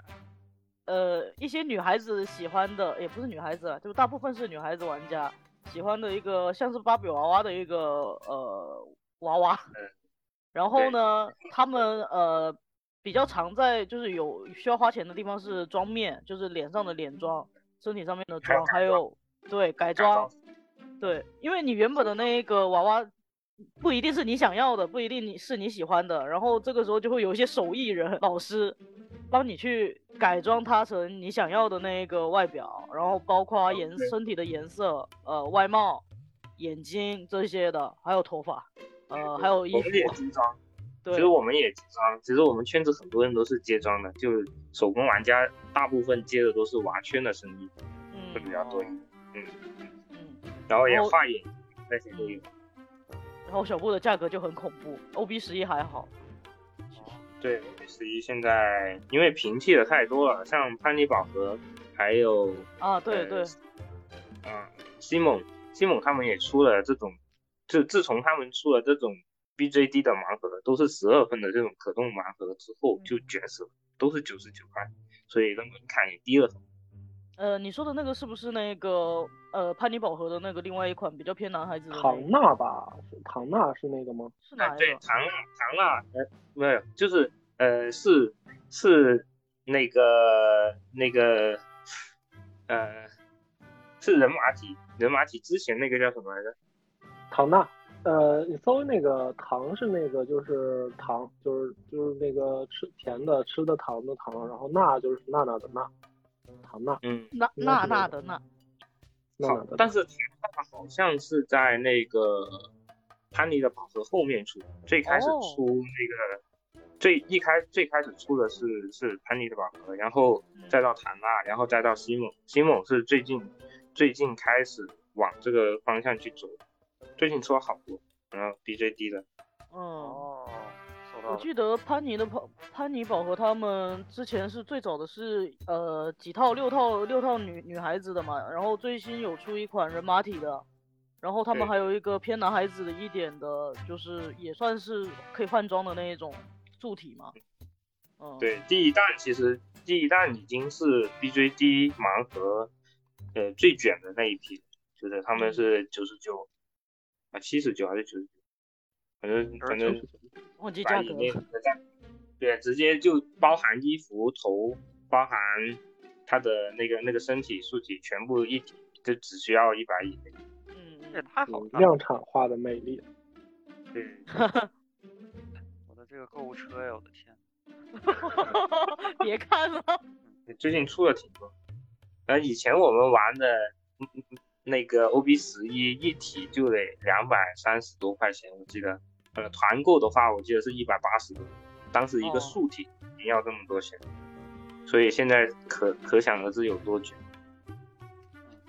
我记得他那个素体以前好像不是粘土人，就是不是好微笑那家公司做的，后来好微笑也开始去做这些东西了。对，GSC 是在 OB 十一后面出的，因为他哦们感觉大大部分人当时玩 OB 十一的时候就喜欢用 JCC 的头给它卡进去，这样子去玩。对对对，所以呢，后面 JCC 自己看到了，觉得哇，那为什么要用别人的素体啊？那我自己出一个素体，所以他当时也出了一个那个 JCC 的素体出来，比 OB 十一贵多了，好像三百多块钱。对，这里头就涉及到一个量产和那个就是 GK 的问题嘛，就是比如说像 DIY 的，还有那个就是非量产化的玩具，比如一体可能就出一个二百到三百体的那种，嗯。然后可能他们的均价就会比那种量产，比如说几万盒、几千盒的那种玩具要贵得多，因为因为在玩具工业，就是玩具本质它是一个工业品，在工业产品里就是卖的越多，你的那个均价、你的成本就可以越低。嗯。所以就是有一些玩具，你感觉比如说同样都是二两塑料，为什么买一个设计师玩具要两千块，买一我买一盒钢普拉只要三十块钱？就是嗯对吧？就是为什么？其实它其实本质上不是说，比如说那个卖两千的叫黑心，卖卖二十的就良心，不是这样的。因为比如说高达模型，你买一盒三十块钱，但是可能这个东西生产要生产二十万，嗯在世界范围内它能卖出二十万盒去。嗯但是比如说一个设计师玩具或者一个很小众的手办也好，玩具也好，它生涯生产量可能只有两千个、两百个这样的数量级吧，所以嗯呃，就是它的均价高一些。这个我觉得不是说一个厂家良不良心的问题，这个单纯就是一个商业规律，一个很简单的商业规律，就是嗯，物以稀为贵嘛。其实就是那个同人跟那个官方印的漫画的价格区别嘛，就同人印对呀、的对呀、漫画就你买一对我买一我少量你买一本火影九块钱，你买一啊个火影那个什么名名厨同人本多少钱吧？是吧？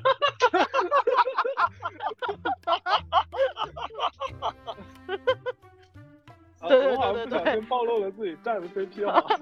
呃，为爱为爱买单，那没办法嘛，我因为那些同人的本子都是少量印刷的，而且都是靠，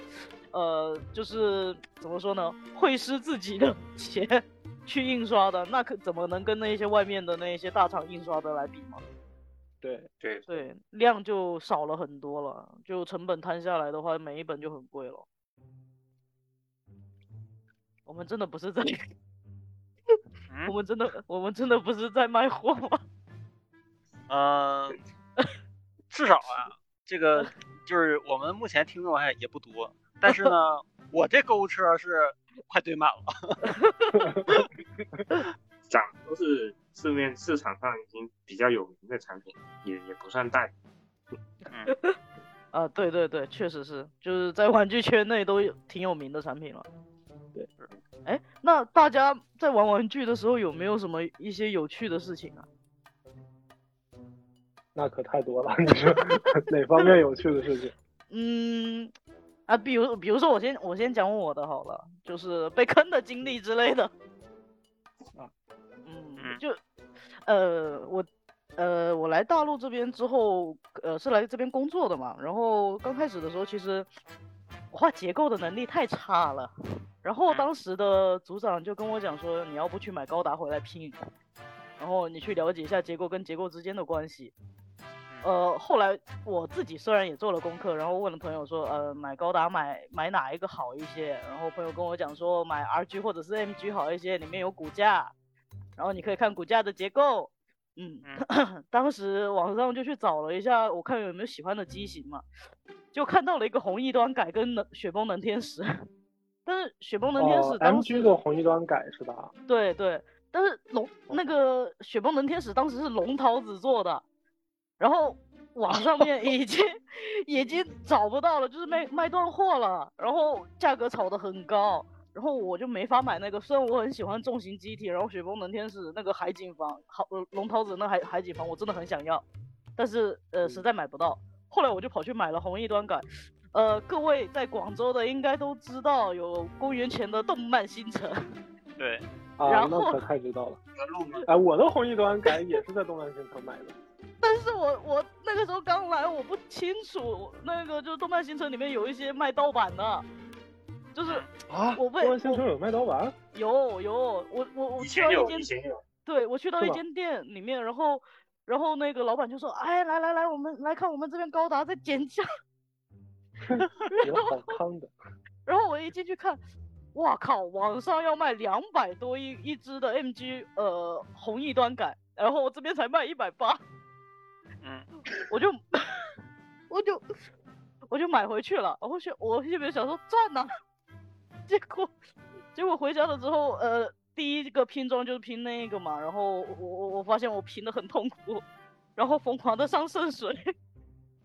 上上然后水是啥呀？圣水就胶水，水哦，啊、对，疯狂的上胶水，因为它那个呃不牢靠是，捡你是捡丢了吗？没有剪丢，是不牢靠，拼不了。哎啊，这这这里面要科普一个知识啊，就是在那个就钢普拉模型的话，它在国内是有一些盗版厂翻模的，具体因为因为某些盗版厂现在还活着啊，我就不说具体是哪些了，就是他们翻模就会把那个万代的正版模型，就是就是套件翻成一些就是一比一翻成那个就是盗版的，就是翻模，然后但是。它那个模型精度啊，因为万代那个万代的高达的模型精度是非常高的，就是他们翻模会翻出来的那个模型精度没那么高的情况下，比如说卡榫之间的那个配合度不是很好啊，比如说就是，诶这个零件可能大小和原本对不上啊，就会出现那种原本在设计上，因为高达是很精密的，就是原本设计上它是严丝合缝能装上的东西，可能零件尺寸有个几微米、几毫米的差距，它就对不上了。就会诞生那种就是盗版高达模型的那个拼装体验非常有一有一些有一些就非常的地狱，对吧？就会有这样的情况发生。要么大力金刚手，要么怼不进，要么呃装太长，要么装太短。哦，这个我对，知道，对科普一下，就装太长，装太短。嗯，嗯嗯，你们先科普一下，对，就科普一下生产上的问题。因为为什么说倒翻的比较难难严丝合缝呢？一般是这样的，因为他们在生产上面，我们打印的那个生产模，它一般是 PVC 的话打个一点零三倍出来，一点零三倍之后，它在呃就是在跌件的时候，一般是会有一定的缩水的，因为它材质会有一定缩水，所以基本上打印出来的一点零三倍再缩回去一点零三倍之后呢，它会刚刚好严丝合缝，它的设计都是按这样来的。但是倒翻的话，它是拿着你已经是缩水的剑再去翻，然后翻出来又缩一缩一次水的话，它基本上就是怎么样都卡不进去。这个是在哦它，然后还有一个更离谱的是什么？现在有的厂家就是它是用倒翻的剑来再倒翻，所以有可能你这 这个这是套娃吗？这对这这个这因为有一些那个缩水了之后又缩水的件，所以这种呢压根就连合都合不上的那种，那种基本上就是到了之后再倒。我就一个小知识送给大家。因为有 好多那个，因为有好多盗版厂商，他们本身具备一定的设计能力哈。嗯。就比如说官方没出过的，就是设定他们在盗版的形时候以配件的方式或者各种形式给你加进去。比如说官方给一把刀，我们盗版厂给你三把，啊，这样对对，就是有这种情况出现，所以 在就是他们本身会做一点就是这种嗯小改动的情况下，就会就会出现一种盗版翻盗版的情况，嗯。就是比如说比如说我本身这个东西就已经是第三方生产的，以及第三方设计生产的，我再把它再翻一遍，这样的情况很很常见。啊嗯。然后我后来我才知道那，那那那那一那一盒模型在网上才卖八十多，我 血亏了一百啊！哎，呃，买反正就是买教训嘛，嗯，各位新手千万不要犯这种问题。嗯呃，动漫新城是有正版的厂商在卖的，而且现在也有很多是万代，呃，比如说魂商店，还有一些呃正版的那一些呃模型厂商在卖的，呃，不要去跟盗版的厂商那边买，买了之后你也拼不好，对，就浪白浪费钱了。对，我的话就是这个方面，嗯，你们有没有什么被坑的经验？要不要不魏总先讲，好像想我呀，我其实不太方便，因为我好多 都是在，不是我，就是有可能讲出来呢，可能会比较有针对性，所以啊，也不太这哦嗯，好，懂了。那我们好进行到下一题。下一题吧，呃讲讲正面的东西。好好好，就是嗯、呃两位都是玩具行业的从业者，你们当初怎么会想加入这个行业？诶，我先来是吗？嗯，那个，呃，阴差阳错，因为因为我原本的那个学的是游戏游戏原画来着，就是游戏原画。对我原本是做游戏原画的，然后就是在，诶，就是偶然嘛，非常偶然的一个机会，就是在就是换公司找工作的时候投简历，就投到了一家做玩具的厂家。嗯呃，当时我心里想的就是，诶，那是一家机娘厂，就是机娘这个品类现在也是比较大众的一个就是拼装模型品类了。具体哪家厂我就不说了，因为国内机娘厂就那么几家，我说多了大家都知道。啊，好的。就就我当时的想法就是做机娘也是角色设计，就是做游戏角色设计也是角色设计，它有很多那个设计层面上的东西是通的嘛，我就然后测试也过了，然后我就去上班了，然后从此就结果我发现做玩具怎么就那么好玩呢？真的吗？就是做玩具怎么就比做游戏？哎，我我我此处我没有指向性说做游戏不好玩啊，就是从我个人而言，就我能拿到的成就感，就我自己的成就感，在做玩具的时候会更更多一点。然后，诶，然后刚好也在这个行业里就一直待下去了，待下去了，就慢慢的现在就变成了一个玩具设计师。但其实最开始我是做游戏的。嗯就是我加入这个行业是这样的，然后怎么说呢？就是一个实物实体的东西拿在你手里的时候，就你的作品展现在显示器中，跟拿在你手里的时候，可能同样会体会到快乐和那个成就感。但是拿在手里的成就感，我在我个人身上体现的会更加明显，我的多巴胺跟分泌会更多一点，所以我会更开心一点。这嗯是我嗯在这个行业继续深耕的一个原因。嗯。那桑老师呢？呃，我的话就比较 也是特殊一点，因为我们以前是玩超星粘土的，然后我们我们在大学的时候其实已经有一个小工作室，然后我们会呃就是每年就是当年我们不是第一届 WF 应该是一九年的时候在那个上海举办嘛，然后我们就去参加了，然后我们呃从一九年开始一直都。呃，以这个团队为主的超新年的作品会放到 WF 上面去，呃，展示呀、销卖、呃，售卖啊这样子。嗯然后当时我是作为这个小团队里面的运营，然后做宣传、做运营，然后做商务对接，然后当时被一个老板看上了，等于说是被挖过去。当时去的第一家那个玩具公司，它不是做产品。它是做展会的，嗯，叫做西极玩具，不知道你们知不知道。然后当时西极玩具这个当时还没有做展会，然后后面才开始慢慢的一步一步的把这个展会做起来。然后也是见证了西极玩具慢慢的从零到一这样子起来的。当时进去的话是，嗯，做策展，就是等于说是跟以前的那个摆摊的那个、那个、那个、那个任务有点相像，所以当时一开始做策展，然后后面在西吉玩具也认识到了很多不同的商家，看到他们其实，呃，一开始来参加。展会的人大多数都是独立设计师，他们会带着他们自己的玩具，带着自己的成果，然后带着自己的物料到展会上面去，去嗯销售也好啊，宣传大家，对交朋友也好，我觉得这个氛围在玩具圈这个小小众圈子的氛围，嗯，就也挺吸引我的。然后后面慢慢才开始进入到了这个玩具行业里面来，呃，然后后面的话。就前面的话更多是自己的一个喜好，后面的话慢慢自己身上的责任越来越多了，因为后面有了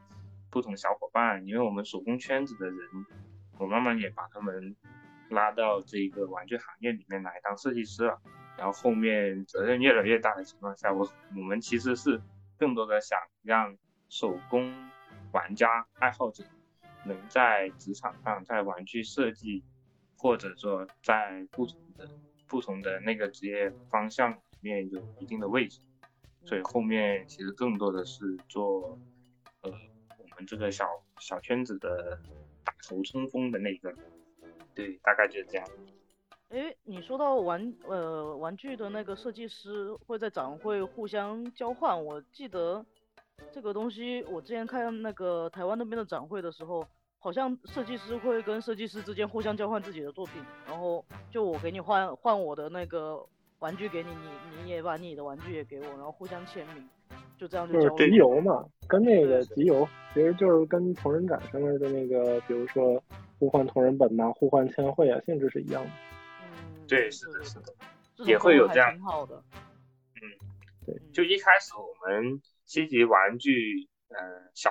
比较小众的时候，就是几个认识的朋友一起在展会上面玩，就仅此而已。但现在西极玩具慢慢慢慢慢慢做大了，已经比较商业化一点。现在西极潮玩展应该是广州范围最怎么说呢？就是最最多的一个展。就是西极潮玩展在那个，就是如果有广州的小伙伴，应该会知道那个东方宝泰那个位置，就是每年可能有一到两次都会有那个。就是固定的西极潮玩的一个展区来的这一嗯嗯对的对，哎哎是东方宝泰，是东方宝泰还是琶洲啊？对东方宝泰哦东方宝泰，好。好就是下一个就是有关于工作经历相关的嘛，工作经历。啊啊工作经历啊工作经历那这个想说的可太多了 啊？呃对工作经历这个想展开说说展开说说是吗？就是。呃，首先就是，首先我我想提的一个点就是，呃，从就是我当初是从游戏转行到那个玩具的，就是，呃，我就是第一个话题，我就想聊一下那个玩具原，就是游戏原画，也是目前就是大家说想学画画想学的，就是最就是最普遍的一种画画类型嘛，就是它跟那个玩具设计的区别，因为我是经历了一段时间，就是从那个游戏转型到玩具的阵痛也好啊，就是。适应期也好啊，就它里面会有一些区别。就是我第一个话题想聊一下游戏和玩具设计的区别，或者说玩具设计的特殊性。因为玩具它本身作为一个工业产品，它这个属性来看的话，它就，诶，它其实并不是也大多数情况下不是一个设计之上一个东一个设计一个设计领域，就是它会更兼顾，比如说。诶，因为，因为，因为比如说，呃，在做游戏原画的时候，设计一个角色，它有是有一套设计公式的嘛，像什么形状、说明、颜色、主题、趋势这些东西，你像套公式一样的把它套上去，你可以做出一个差不多的角色出来，然后这就是你把它放到这个游戏里，可能跑得通，哎，OK，这是我的工作流程。但是到玩具设计的时候，你会发现你要对接面对的东西不是这个东西好看不好看，而是比如说这个东西是否能实现，就是是否好玩儿，或者说这个东西从工业生产上是否合理，这都是一个就是就是你在纯作为画师的时候完全不会考虑的问题。对，就是呃，白青老师也是画画的，然后那个赤石老师也是画画的嘛，就是就是在那个在你画画的时候，比如说我就觉得这样的关节、这样的造型好看，但是你落实到那个玩具设计的状态下的时候，它有的东西你得兼顾，比如说厚度，就是最经典的一个厚度，然后尖锐程度，就比如说，哎，我在做设计的时候，我觉得我觉得悬浮特别好，你自己想想这个悬浮这个东西在玩具里怎么实现？就比如说，我喜欢画披风，你做玩具的时候，披风要用什么材质来表达？然后就要用塑料捏一个形状出来呢？那这样就考虑到这个塑料的厚薄程度和造型能不能开模。然后你比如说，诶，你比如说，假如说我这个我皮思妙想，我披风要用特殊的材质来实现，我要去专门，我是不是要去专门的布料厂去定做这个披风的形式也好啊，就是造型也好啊，这里面增加的成本。和那个它的那个，诶，成本啊、造型啊，这个东西实现上去确实是否好看呢？这些都是问题。所以，所以在那个面对面对那个一个设计让它落地的这个流程上的时候，其实，嗯，玩具行业要考虑的东西会更加的杂，就是要求你作为一个设计师来说。呃，所秉持的一个态度就是，我不能以就是一个单纯的就是画师或者艺术家的心心态去面对它。你要有一定的，就怎么说呢？嗯，和和不同领域的配合也好，和同事的配合也好，这样的心态在这里。嗯。然后这就是，这这这是我的第一个点。然后第二个呢，就是，呃，在那个。做玩具的时候，我刚才提到一个点是，做玩具是一个很有成就感的事情，因为它最终的作品是你可以拿在手里面的。就是这就要提到，就是我第一次见到自己的东西被三 D 化，嗯，这样的一个状态。就是，嗯，在你在你真的你作为一个画师来说，比如说印一个明信片啊，印亚克力也好啊，就是，嗯，这个成就感是。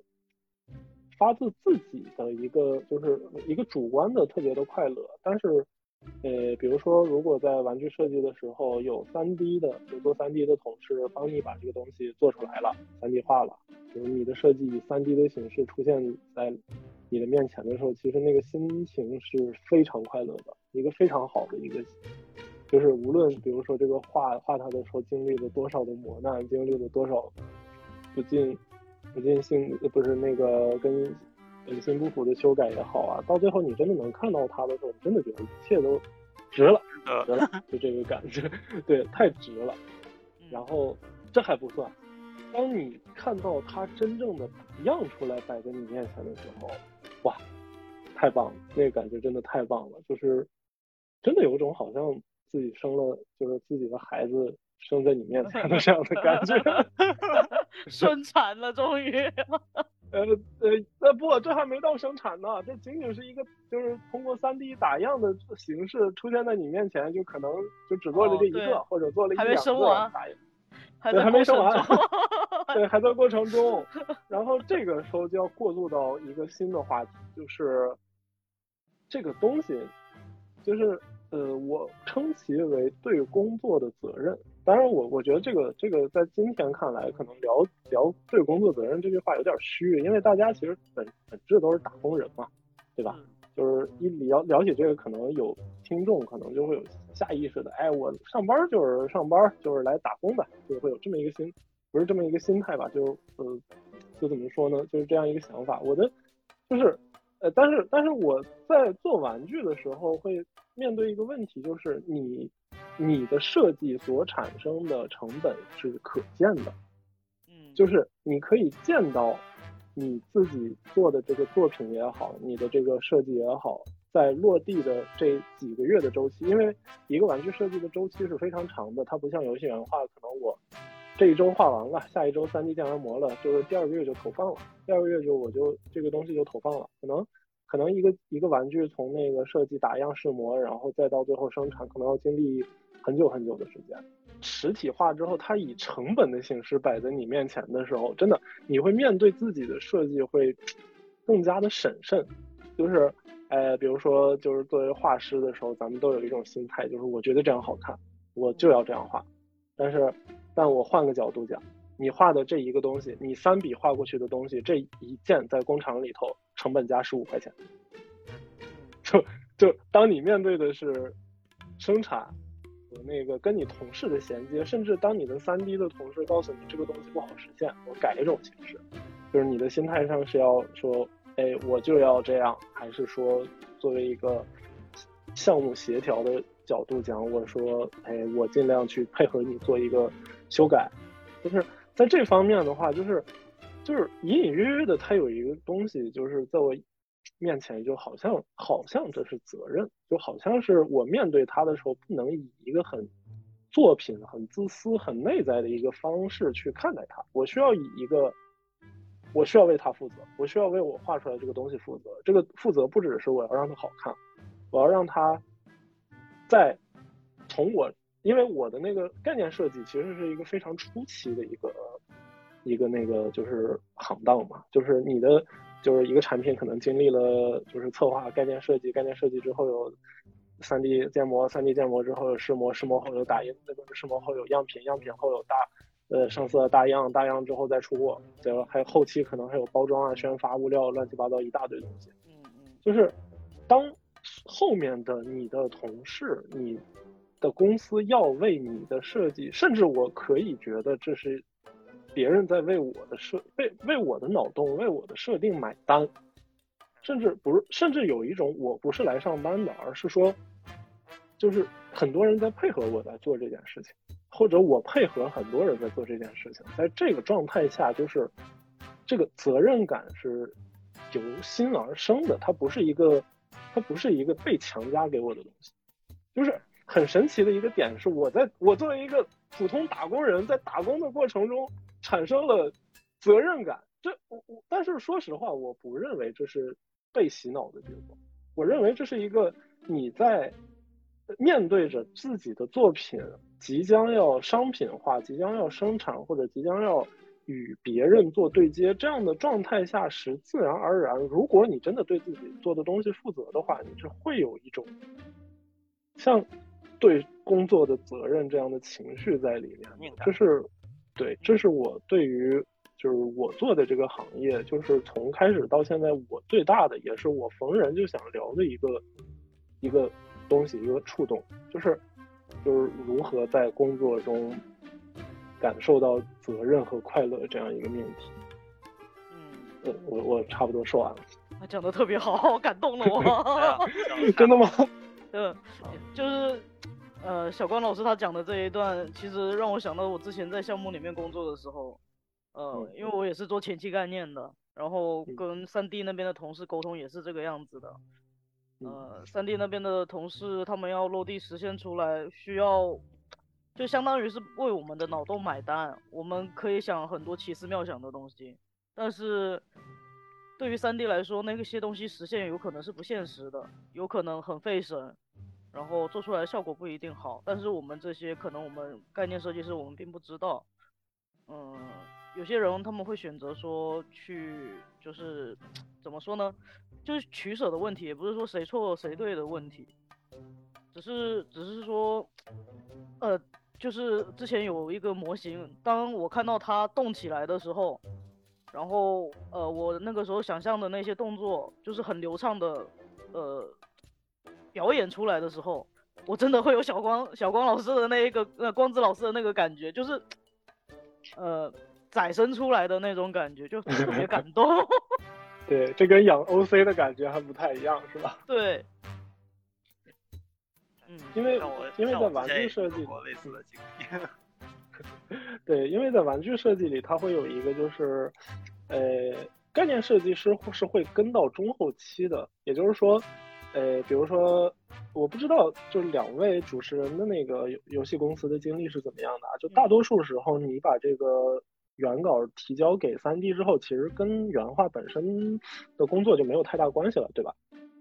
就可能可嗯能对对，就在做三 D 的时候，你也不会太干涉这个事儿，可能就是提一些可能方向性的意见。但是在玩具里面，哎，你是要跟着三 D 做监修的，嗯因为因为无论游戏行业也好，玩具行业也好，就是懂美术的三 D 都是一个非常稀缺的存在，对吧？对对的，就是所以就是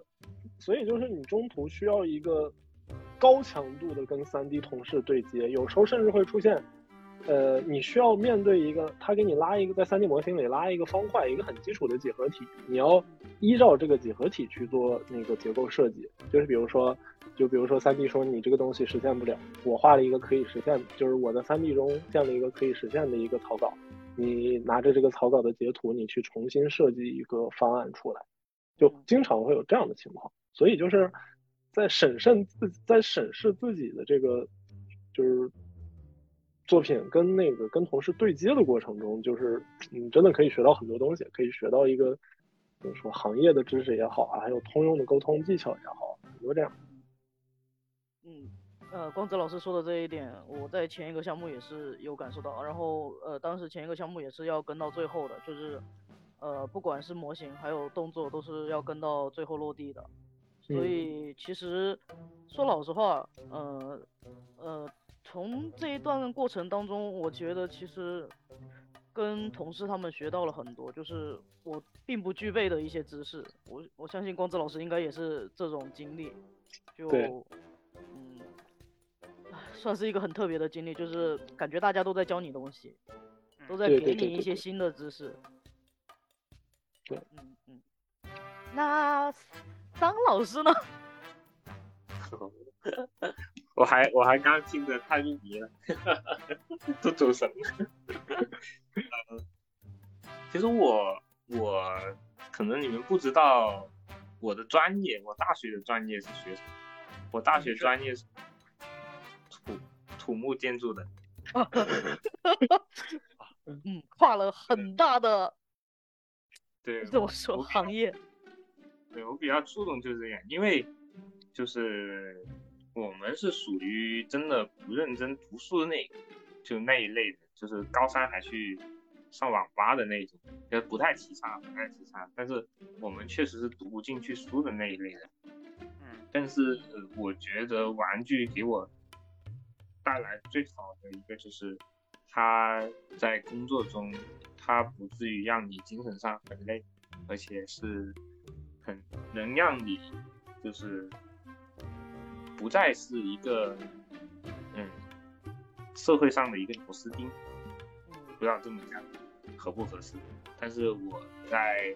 可能因为我我我是毕业之后出来两年，我是在工地里面去工作的，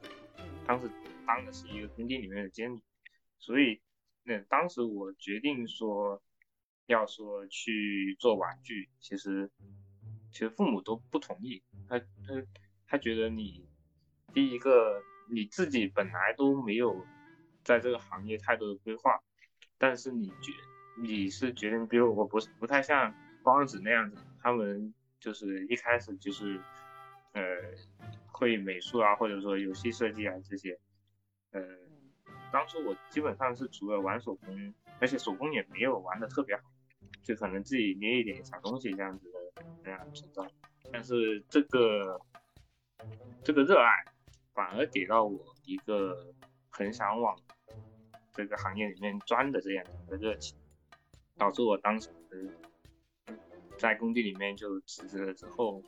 就做了自己的小团小团小团队嘛，然后也在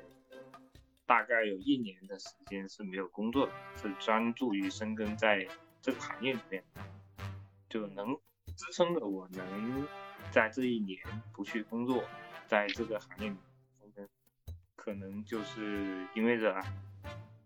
就是喜欢这个东西，所以它给我带来的，就是这两年会更加的强烈的对比。就我时常会回想说，如果我当时还一直还在建筑行业做，那我现在可能还是在工地里面混吃等死，而且现在建筑行业也不景气，就自己能到现在这样子，到一个公司去当产品经理，然后到现在创业，就是可能当时的我是怎么想会想到这一步，嗯，大概是这些。你有呢？感觉还挺困难，就是当你自己的专业，然后和你想做的事情，然后它不匹配的时候，然后你需要一个人，然后去去做这个事情，而且周围没有任何人可以参考，然后只是因为一腔热爱，这个我非常能够理解。对，就是如果不是热爱谁对吧？谁会做设计呢？对吧？啊，对，对确实是主，要是会有种孤独感嘛，因为就是最安全的选择就是周围的人干嘛你干嘛嘛，就是别人出了错，然后大概你遇到的问题你也不是就是就是第一个遇到的，然后但是当你自己真的很喜欢，然后但是周围没有又没有人做的时候，这个其实是需要巨大的勇气的。嗯对，所以有一年的时间我是特别迷茫，就我自己因为没没做过，所以没办法判断这个东西是能做或者不能做，而且身边基本上是没有像这么就认识这样的人，就就大家都是玩手工的认识会比较多，或者玩原型的人，做做那个鼠标原型的可能会比较多，但是你实际上说，你真的要去去工作的话，或者作为一个从业者的话，你只是单纯喜欢玩是不够的，基本上别人也看不上你，或者说他觉得你没有任何的工作经验，也不会要你。所以其实我自己也觉得挺幸运，能给老板捡回去。捡回去，确实那时候真的就是捡回去，啥都不懂。可能觉得你比较有可塑性。嗯，也有可能。我感觉，我感觉听两个老师讲，我觉得好感动啊，这是成长的故事啊！我的天，哎，有没有这方面的什么动画、漫画之类的这种文艺艺术作品？啊，你是嗯说游戏行业不玩玩具行业的吗？对玩具行业的，玩具行业的那个没有行业的，但是有相关的那个，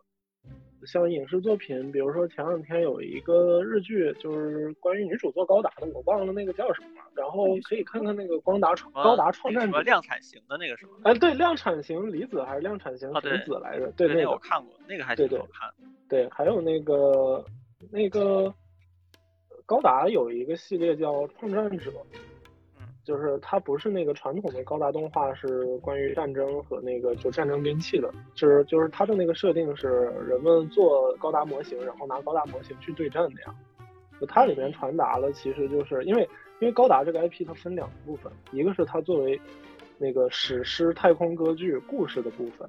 就是很经典的一个故事的部分；另一个部分是它作为模型的部分，嗯就是就是创作者这个 IP 相当于是把模型的部分以影视化的角度去发扬光大，这样的还挺推荐看一下。嗯，觉得你们这个两个人的经历都可以然后改编成一个故事了。呵 我突然他们在讲的时候，其实我脑子里面突然闪过了那个白箱，还有那个 那个 New Game 的，就是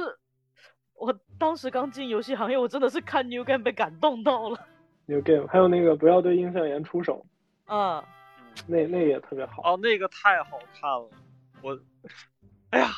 这眼泪都快流下来了，就那好个那种感动啊！就那种那种热爱，那种赤诚，就是真的就是感觉他那个动画，然后我感觉就是每一帧，然后每一秒，就甚至我觉得画那个画的人，就是他都是热爱那个东西，就不是一个就不是说一个行活儿的一个东西。嗯，对那我们是不是要进入下一个话题？进入下一个话题。可能也是今天我们最后一个话题吧，就是为什么长大了之后，然后依依旧迷恋了玩具呢？然后玩具带给你的是什么呢？对，肯定是因为带给了什么，所以然后才一直到现在，一直沉迷迷恋嘛。呃，嗯白金老师先吧。啊，我其实我我第一个说的话，其实我是一个反例，就是我现在已经完全不玩玩具了。嗯，今天晚上就是你入坑的时间。购物车。呃，呃，我说一下我这个不玩的原因吧，就是其实主要的原因就是因为没有一个特别稳定的住的地方。然后经历过几次的这个可能是工作地点的变更，然后住宿地点的变更，然后就会感觉到说这个玩具的话就是是一种巨大的负担。就是小的时候的话就感觉是，哎，我有自己的家，然后我就感觉这个玩具，然后它在装点我的房间。然后但是现在的话就是因为这一点吧，就是可能自己的居住的地环境不够稳定，然后所以说就不会让我去买这些玩具。然后第二点的话就是随着这个年纪的增长。就是因为可能很多的这个玩具，然后最开始都接触的是相关的 IP 的衍生的呃文文化作品，然后呢，就是随着年龄增长之后，这些文化作品当中所传达的这些价值观理念，然后就逐渐和自己就是现实生活当中所经历的这种呃生活，然后就偏差越来越大了，就可能说就不足以，然后在就是我的中二魂，就是真的不足以再打动我，然后让我去买一个东西，然后放在桌面上来表达说我对这个东西的喜爱。就现在这个东西就变得越来越少了。对，然后另外的话就是，嗯，那种特别高级、高档的那种，我还是就是还是还是挺喜欢的。比如说那种冰人啊，然后还有那些就是制作特别精良的那种像雕塑之类的。就觉得那我还是很喜欢，但是总觉得也是因为家这个问题吧，所以说就没有地方放，就很难受。然后我觉得希望能未来，然后说，哎，自己有一个地方稳定能够住，然后我就会买那些，然后放到家里。哎，很遗憾，我这已经失去梦想了。让我善云说吧。没关系，我们今天这一个节目就是你的入坑，入坑作。嗯，呃，我的话就是因为我小时候。就是我玩玩具的话，应该算是对小时候的儿童时期的一个补偿吧。因为小时候就是家里面比较穷嘛，其实我没有什么可以玩具可以玩的。然后，嗯，就是当时的时候，就是都是去我玩伴家里面玩，玩伴家里面就很多玩具，各种各样的，就是大家小时候都会羡慕的那种小孩。然后，呃。嗯，虽然家里面以前小时候也有过一些，就是别人家里面不要的那些玩具，什么金刚狼的可动玩具，还有七龙珠的那些，总但是总归不是自己买的，就是不是自己选择自己喜欢的嘛。然后长大之后，呃，我拿到薪水的第一个月就跑去买了那个艾坑的红衣端改，对我意义重大的红衣端改，呃，还是个盗版，呃，对。然后，呃，后面就为了要避坑嘛，所以就慢慢会看一些高达测评的节目，呃，后面就接触到了其他的一些可动玩具，所以，呃，我在玩玩具的时候，就是闲暇玩玩具的时候，也算是一种心灵的慰藉。就是我不知道大家会不会有这种感觉，就是你玩着玩着的时候，你就会突然觉得脑袋很放空。就是我每到了一个新玩具的时候，我我会想给它呃各种摆拍，各种拍照凹造型，然后经常有时候拍着拍着我脖子痛了，我才知道我可能在这边凹了已经一两个小时的造型，或者是我在做拼装的时候也是，就是剪着剪着突然发现靠我我已经停在这边三个小时了，然后就是可能达到一个心流的一个状态，就是算算是让自己放松的一个状态。然后虽然说就是玩具，大家也知道，就是越买越多，以前的玩具就比较很少再碰了嘛。但是我自己还是很喜欢去买那些我喜欢的设计，我喜欢的一些玩法。你像猛兽侠，你像 Lentoys 的那一些的玩具，虽然它就是都是小垃圾，买回来占空间，但是我我还是会喜欢去买这些东西，因为。会有一种我的喜爱实体化了的那种感觉，就是小时候我没有玩具，但是我长大了之后，我会想要买玩具来填充我的房间或者是我的家里。嗯，我已经帮你把收纳做好，每个都是小方块。啊，对，就就就就猛兽侠就很好啊，然后每个还送你一个小匣子，可以摞起来。原来原来这是卖点，我记下来了。是。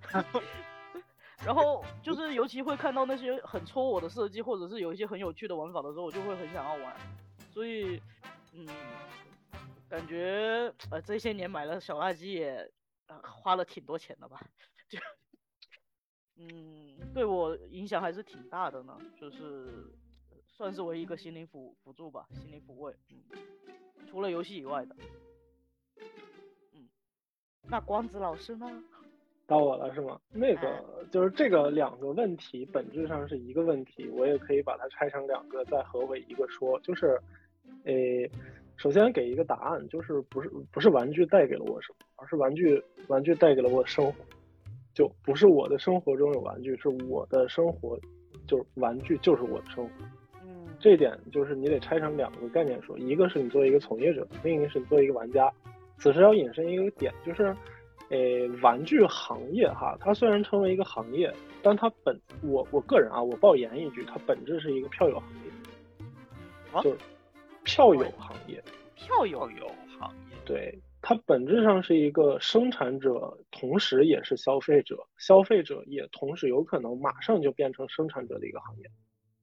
就它不是一个，比如说，比如说我是一个做手机的厂商，就是。你你提供给大家产品，但你可能自己并不用你们公司的产品，就是玩具是一个，诶，我作为一个生产者，我我作为一个设计师，我也会买各种各样的玩具，然后我同时也热爱玩具，就是，诶，因为。就画画的这个行业，其实有很多自己并不了解，或者说并不玩游戏的人在画游戏原画的这种情况，其实是很常见的，对吧？嗯，对。然后或者比如说我自己不看动画，但是我其实去画漫画，我去做漫画助手，做做那个画脚本、画分镜，也有这种情况的，对吧？嗯嗯，但是玩具行业几乎没有说是我不玩玩具，然后我再从事这个行业，没有，就在我。对，在我所目光范围内，我身边所有相关从业者或多或少都接触玩具。不接触玩具的玩具设计师，呃，后来基本都转行。就它的留存是依托于他本身自己是一个玩家，这一点在玩具行业非常明显。就，嗯，所以，所以说，对我相信这个问题对每一个玩具设计师的回答都一样，就是玩具就是。这个东西，因为我喜欢它，同时我设计它，然后我消费别人生产出来的优势玩具，我也尽可能的以我最大的力去输出优质的玩具给另一个设计玩具的人玩，或者给喜欢玩具的人玩。这是，这是一个怎么说？这个圈子之所以小，我觉得也因为有这样一部分原因，就是玩具行业的票友性是非常的重，就是，嗯，诶。可能比如说像消费者群体扩大了之后，就是盲盒也好啊，就是各种大众消费玩具现在兴起了也好之后，就是这个消费圈子越来越大。但是一成不变的是，设计师这个群体，他们本身是玩家这一点事情是没有变的，玩家永远是玩家，哎不，设计师他大多数永远都是玩家，然后，然后。这大概就是我的感觉吧，就是玩具带给了我什么？玩具那当然带给了我一切。我我每个月我我的生活、我的工作、我的爱好、我的乐趣都是玩具。就我自己买玩具，然后我自己给别人做玩具，也能拿一份工资，然后我再用这个工资再去买玩具，对吧？就是闭环，这对吧？是一个闭环。对你，因为你作为一个设计师而言，就是作为一个从业者而言，就是在聊这个话题的时候，它就是一个闭环。但是同时，作为另一个身份，就是你作为一个玩家而言，玩具给你带来了什么？嗯，怎么说呢？就是嗯，可能是设计师本身很难体会到的一件事。但是，但是这一点非常重要的是，每一次我在做这个行业，就是做这个设计非常疲劳的时候，我都会再看看我以前做的东西，我以前玩的玩具，我以前买的，或者我小时候玩的东西。有的时候我会回老家。还会刷我小时候玩的东西，就是当初带给我快乐的这些玩具，他们背后都是人，他们背后都是设计师，他们背后都是这个行业的人。当初他们赋予了我这么多快乐，我现在也要带着这份专业，带着这份热情，继续去服务买我玩具的人。这就是怎么说，玩具给我作为一个玩家带来的。就这样一种传承的感觉，我好想鼓掌，我太感人了，好感人，有种薪火相传的感觉，就是上一位艺术家，然后就是在创作自己作品的最后一刻，然后将灵魂注入到作品里，然后过了十几年之后，然后又有一个人，然后他见到了这一尊雕塑或这个作品，然后他从中汲取的力量，然后从而他又成为了一位创作者。因为因为玩具是一个很古老的行业，玩具这个形式虽然每年都在变，就是每一代人都在变，但是说实话，就是几从几百年前的鲁班锁，到比如说后来的雕塑手办，再到现在的比如说流行潮玩，它们本质上给人带来的快乐是一致的，它是一个可传承的乐趣。哇，升华了，真升华了！就你这个话，然后就特别像文明那个开头，从第一个水下的。啊，兵，波兰一骑兵啪啪啪跑过去，然后一个莱特飞机飞上天是吧？对，最后一个然后也最后一个人扛着一个大的滑稽。对，滑上去，然后滑上去之后，那个镜头，然后再跟着，然后到那个太空的那个舱里面，然后他们然后一起然后对望。对，我也特别喜欢那段 CG。对，然后你这样一讲的话，就感觉这个玩具然后也跨越了时间，然后一直到现在，就是特别有那种恢宏的史诗感。啊我突然被光子老师这一这一这一些话激励到了，哎，我也被激励到了，好感动。好好好好热爱的工作的一个人，不是不是就热爱自己的 哎，这带货然后能带到这个层次，啊，也是绝了。升华了。我没有带货，我真没有。这带货看带货视频，看着看着看哭了。学了东方精神。好，结了，嗯，那我的丧尸呢？我们上次啊，老师我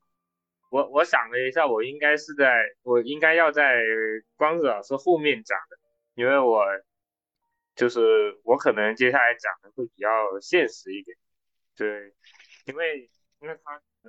就是他说的这一部分其实嗯会比较梦幻一点，然后他也比较是个感性的，我可能是稍微偏理科理性的人会多一点。所以你是我领导是吧？啊 原来差别在这儿啊！嗯，以前可能爱玩玩具就是比较天性，可能一开始父母会给我买一点乐高玩具这样子去玩，然后小的时候可能是十几二十块，然后买个小的，长大了可能就我第一个买的乐高是那个恶魔城，然后当时拼了好久，还挺好玩，反正呃一开始从小到大其实每个人都是会喜欢玩玩具的，长大了之后呢，其实有一部分还依然会去买玩具，或者说是沉迷玩具。呃，其实最大的原因是我怕我自己那个不热爱。为什么这么说呢？因为我可能想到是，就是以后未来的二十年、三十年、四十年，我都要从事玩具这个行业。但是玩具从以前的那个很小的，可能是澄海那边生产但是很很劣质的那种塑胶玩具，到现在已经到了雕塑，到了很多很华丽、功能性很强、可玩性很高的这种玩具，已经开始有这种。那未来二二十年、三十年之后，又是会产出怎么样的玩具？嗯，在这个过程中，我我如果是作为一个从业者来说，我是必须必须保持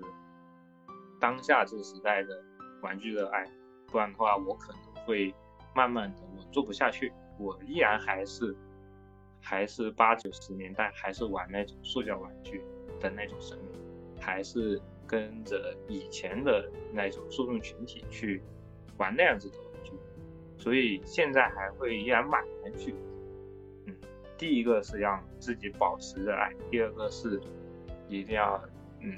体验一下消费者他们在买这个玩具的时候是怎么想，他们的这一股冲动消费或者说是比较热爱的收藏是怎么样的一个感觉？就是我我刚刚也在想，为什么我现在还会买？就是其实你说真的很热爱吗？其实从小到大，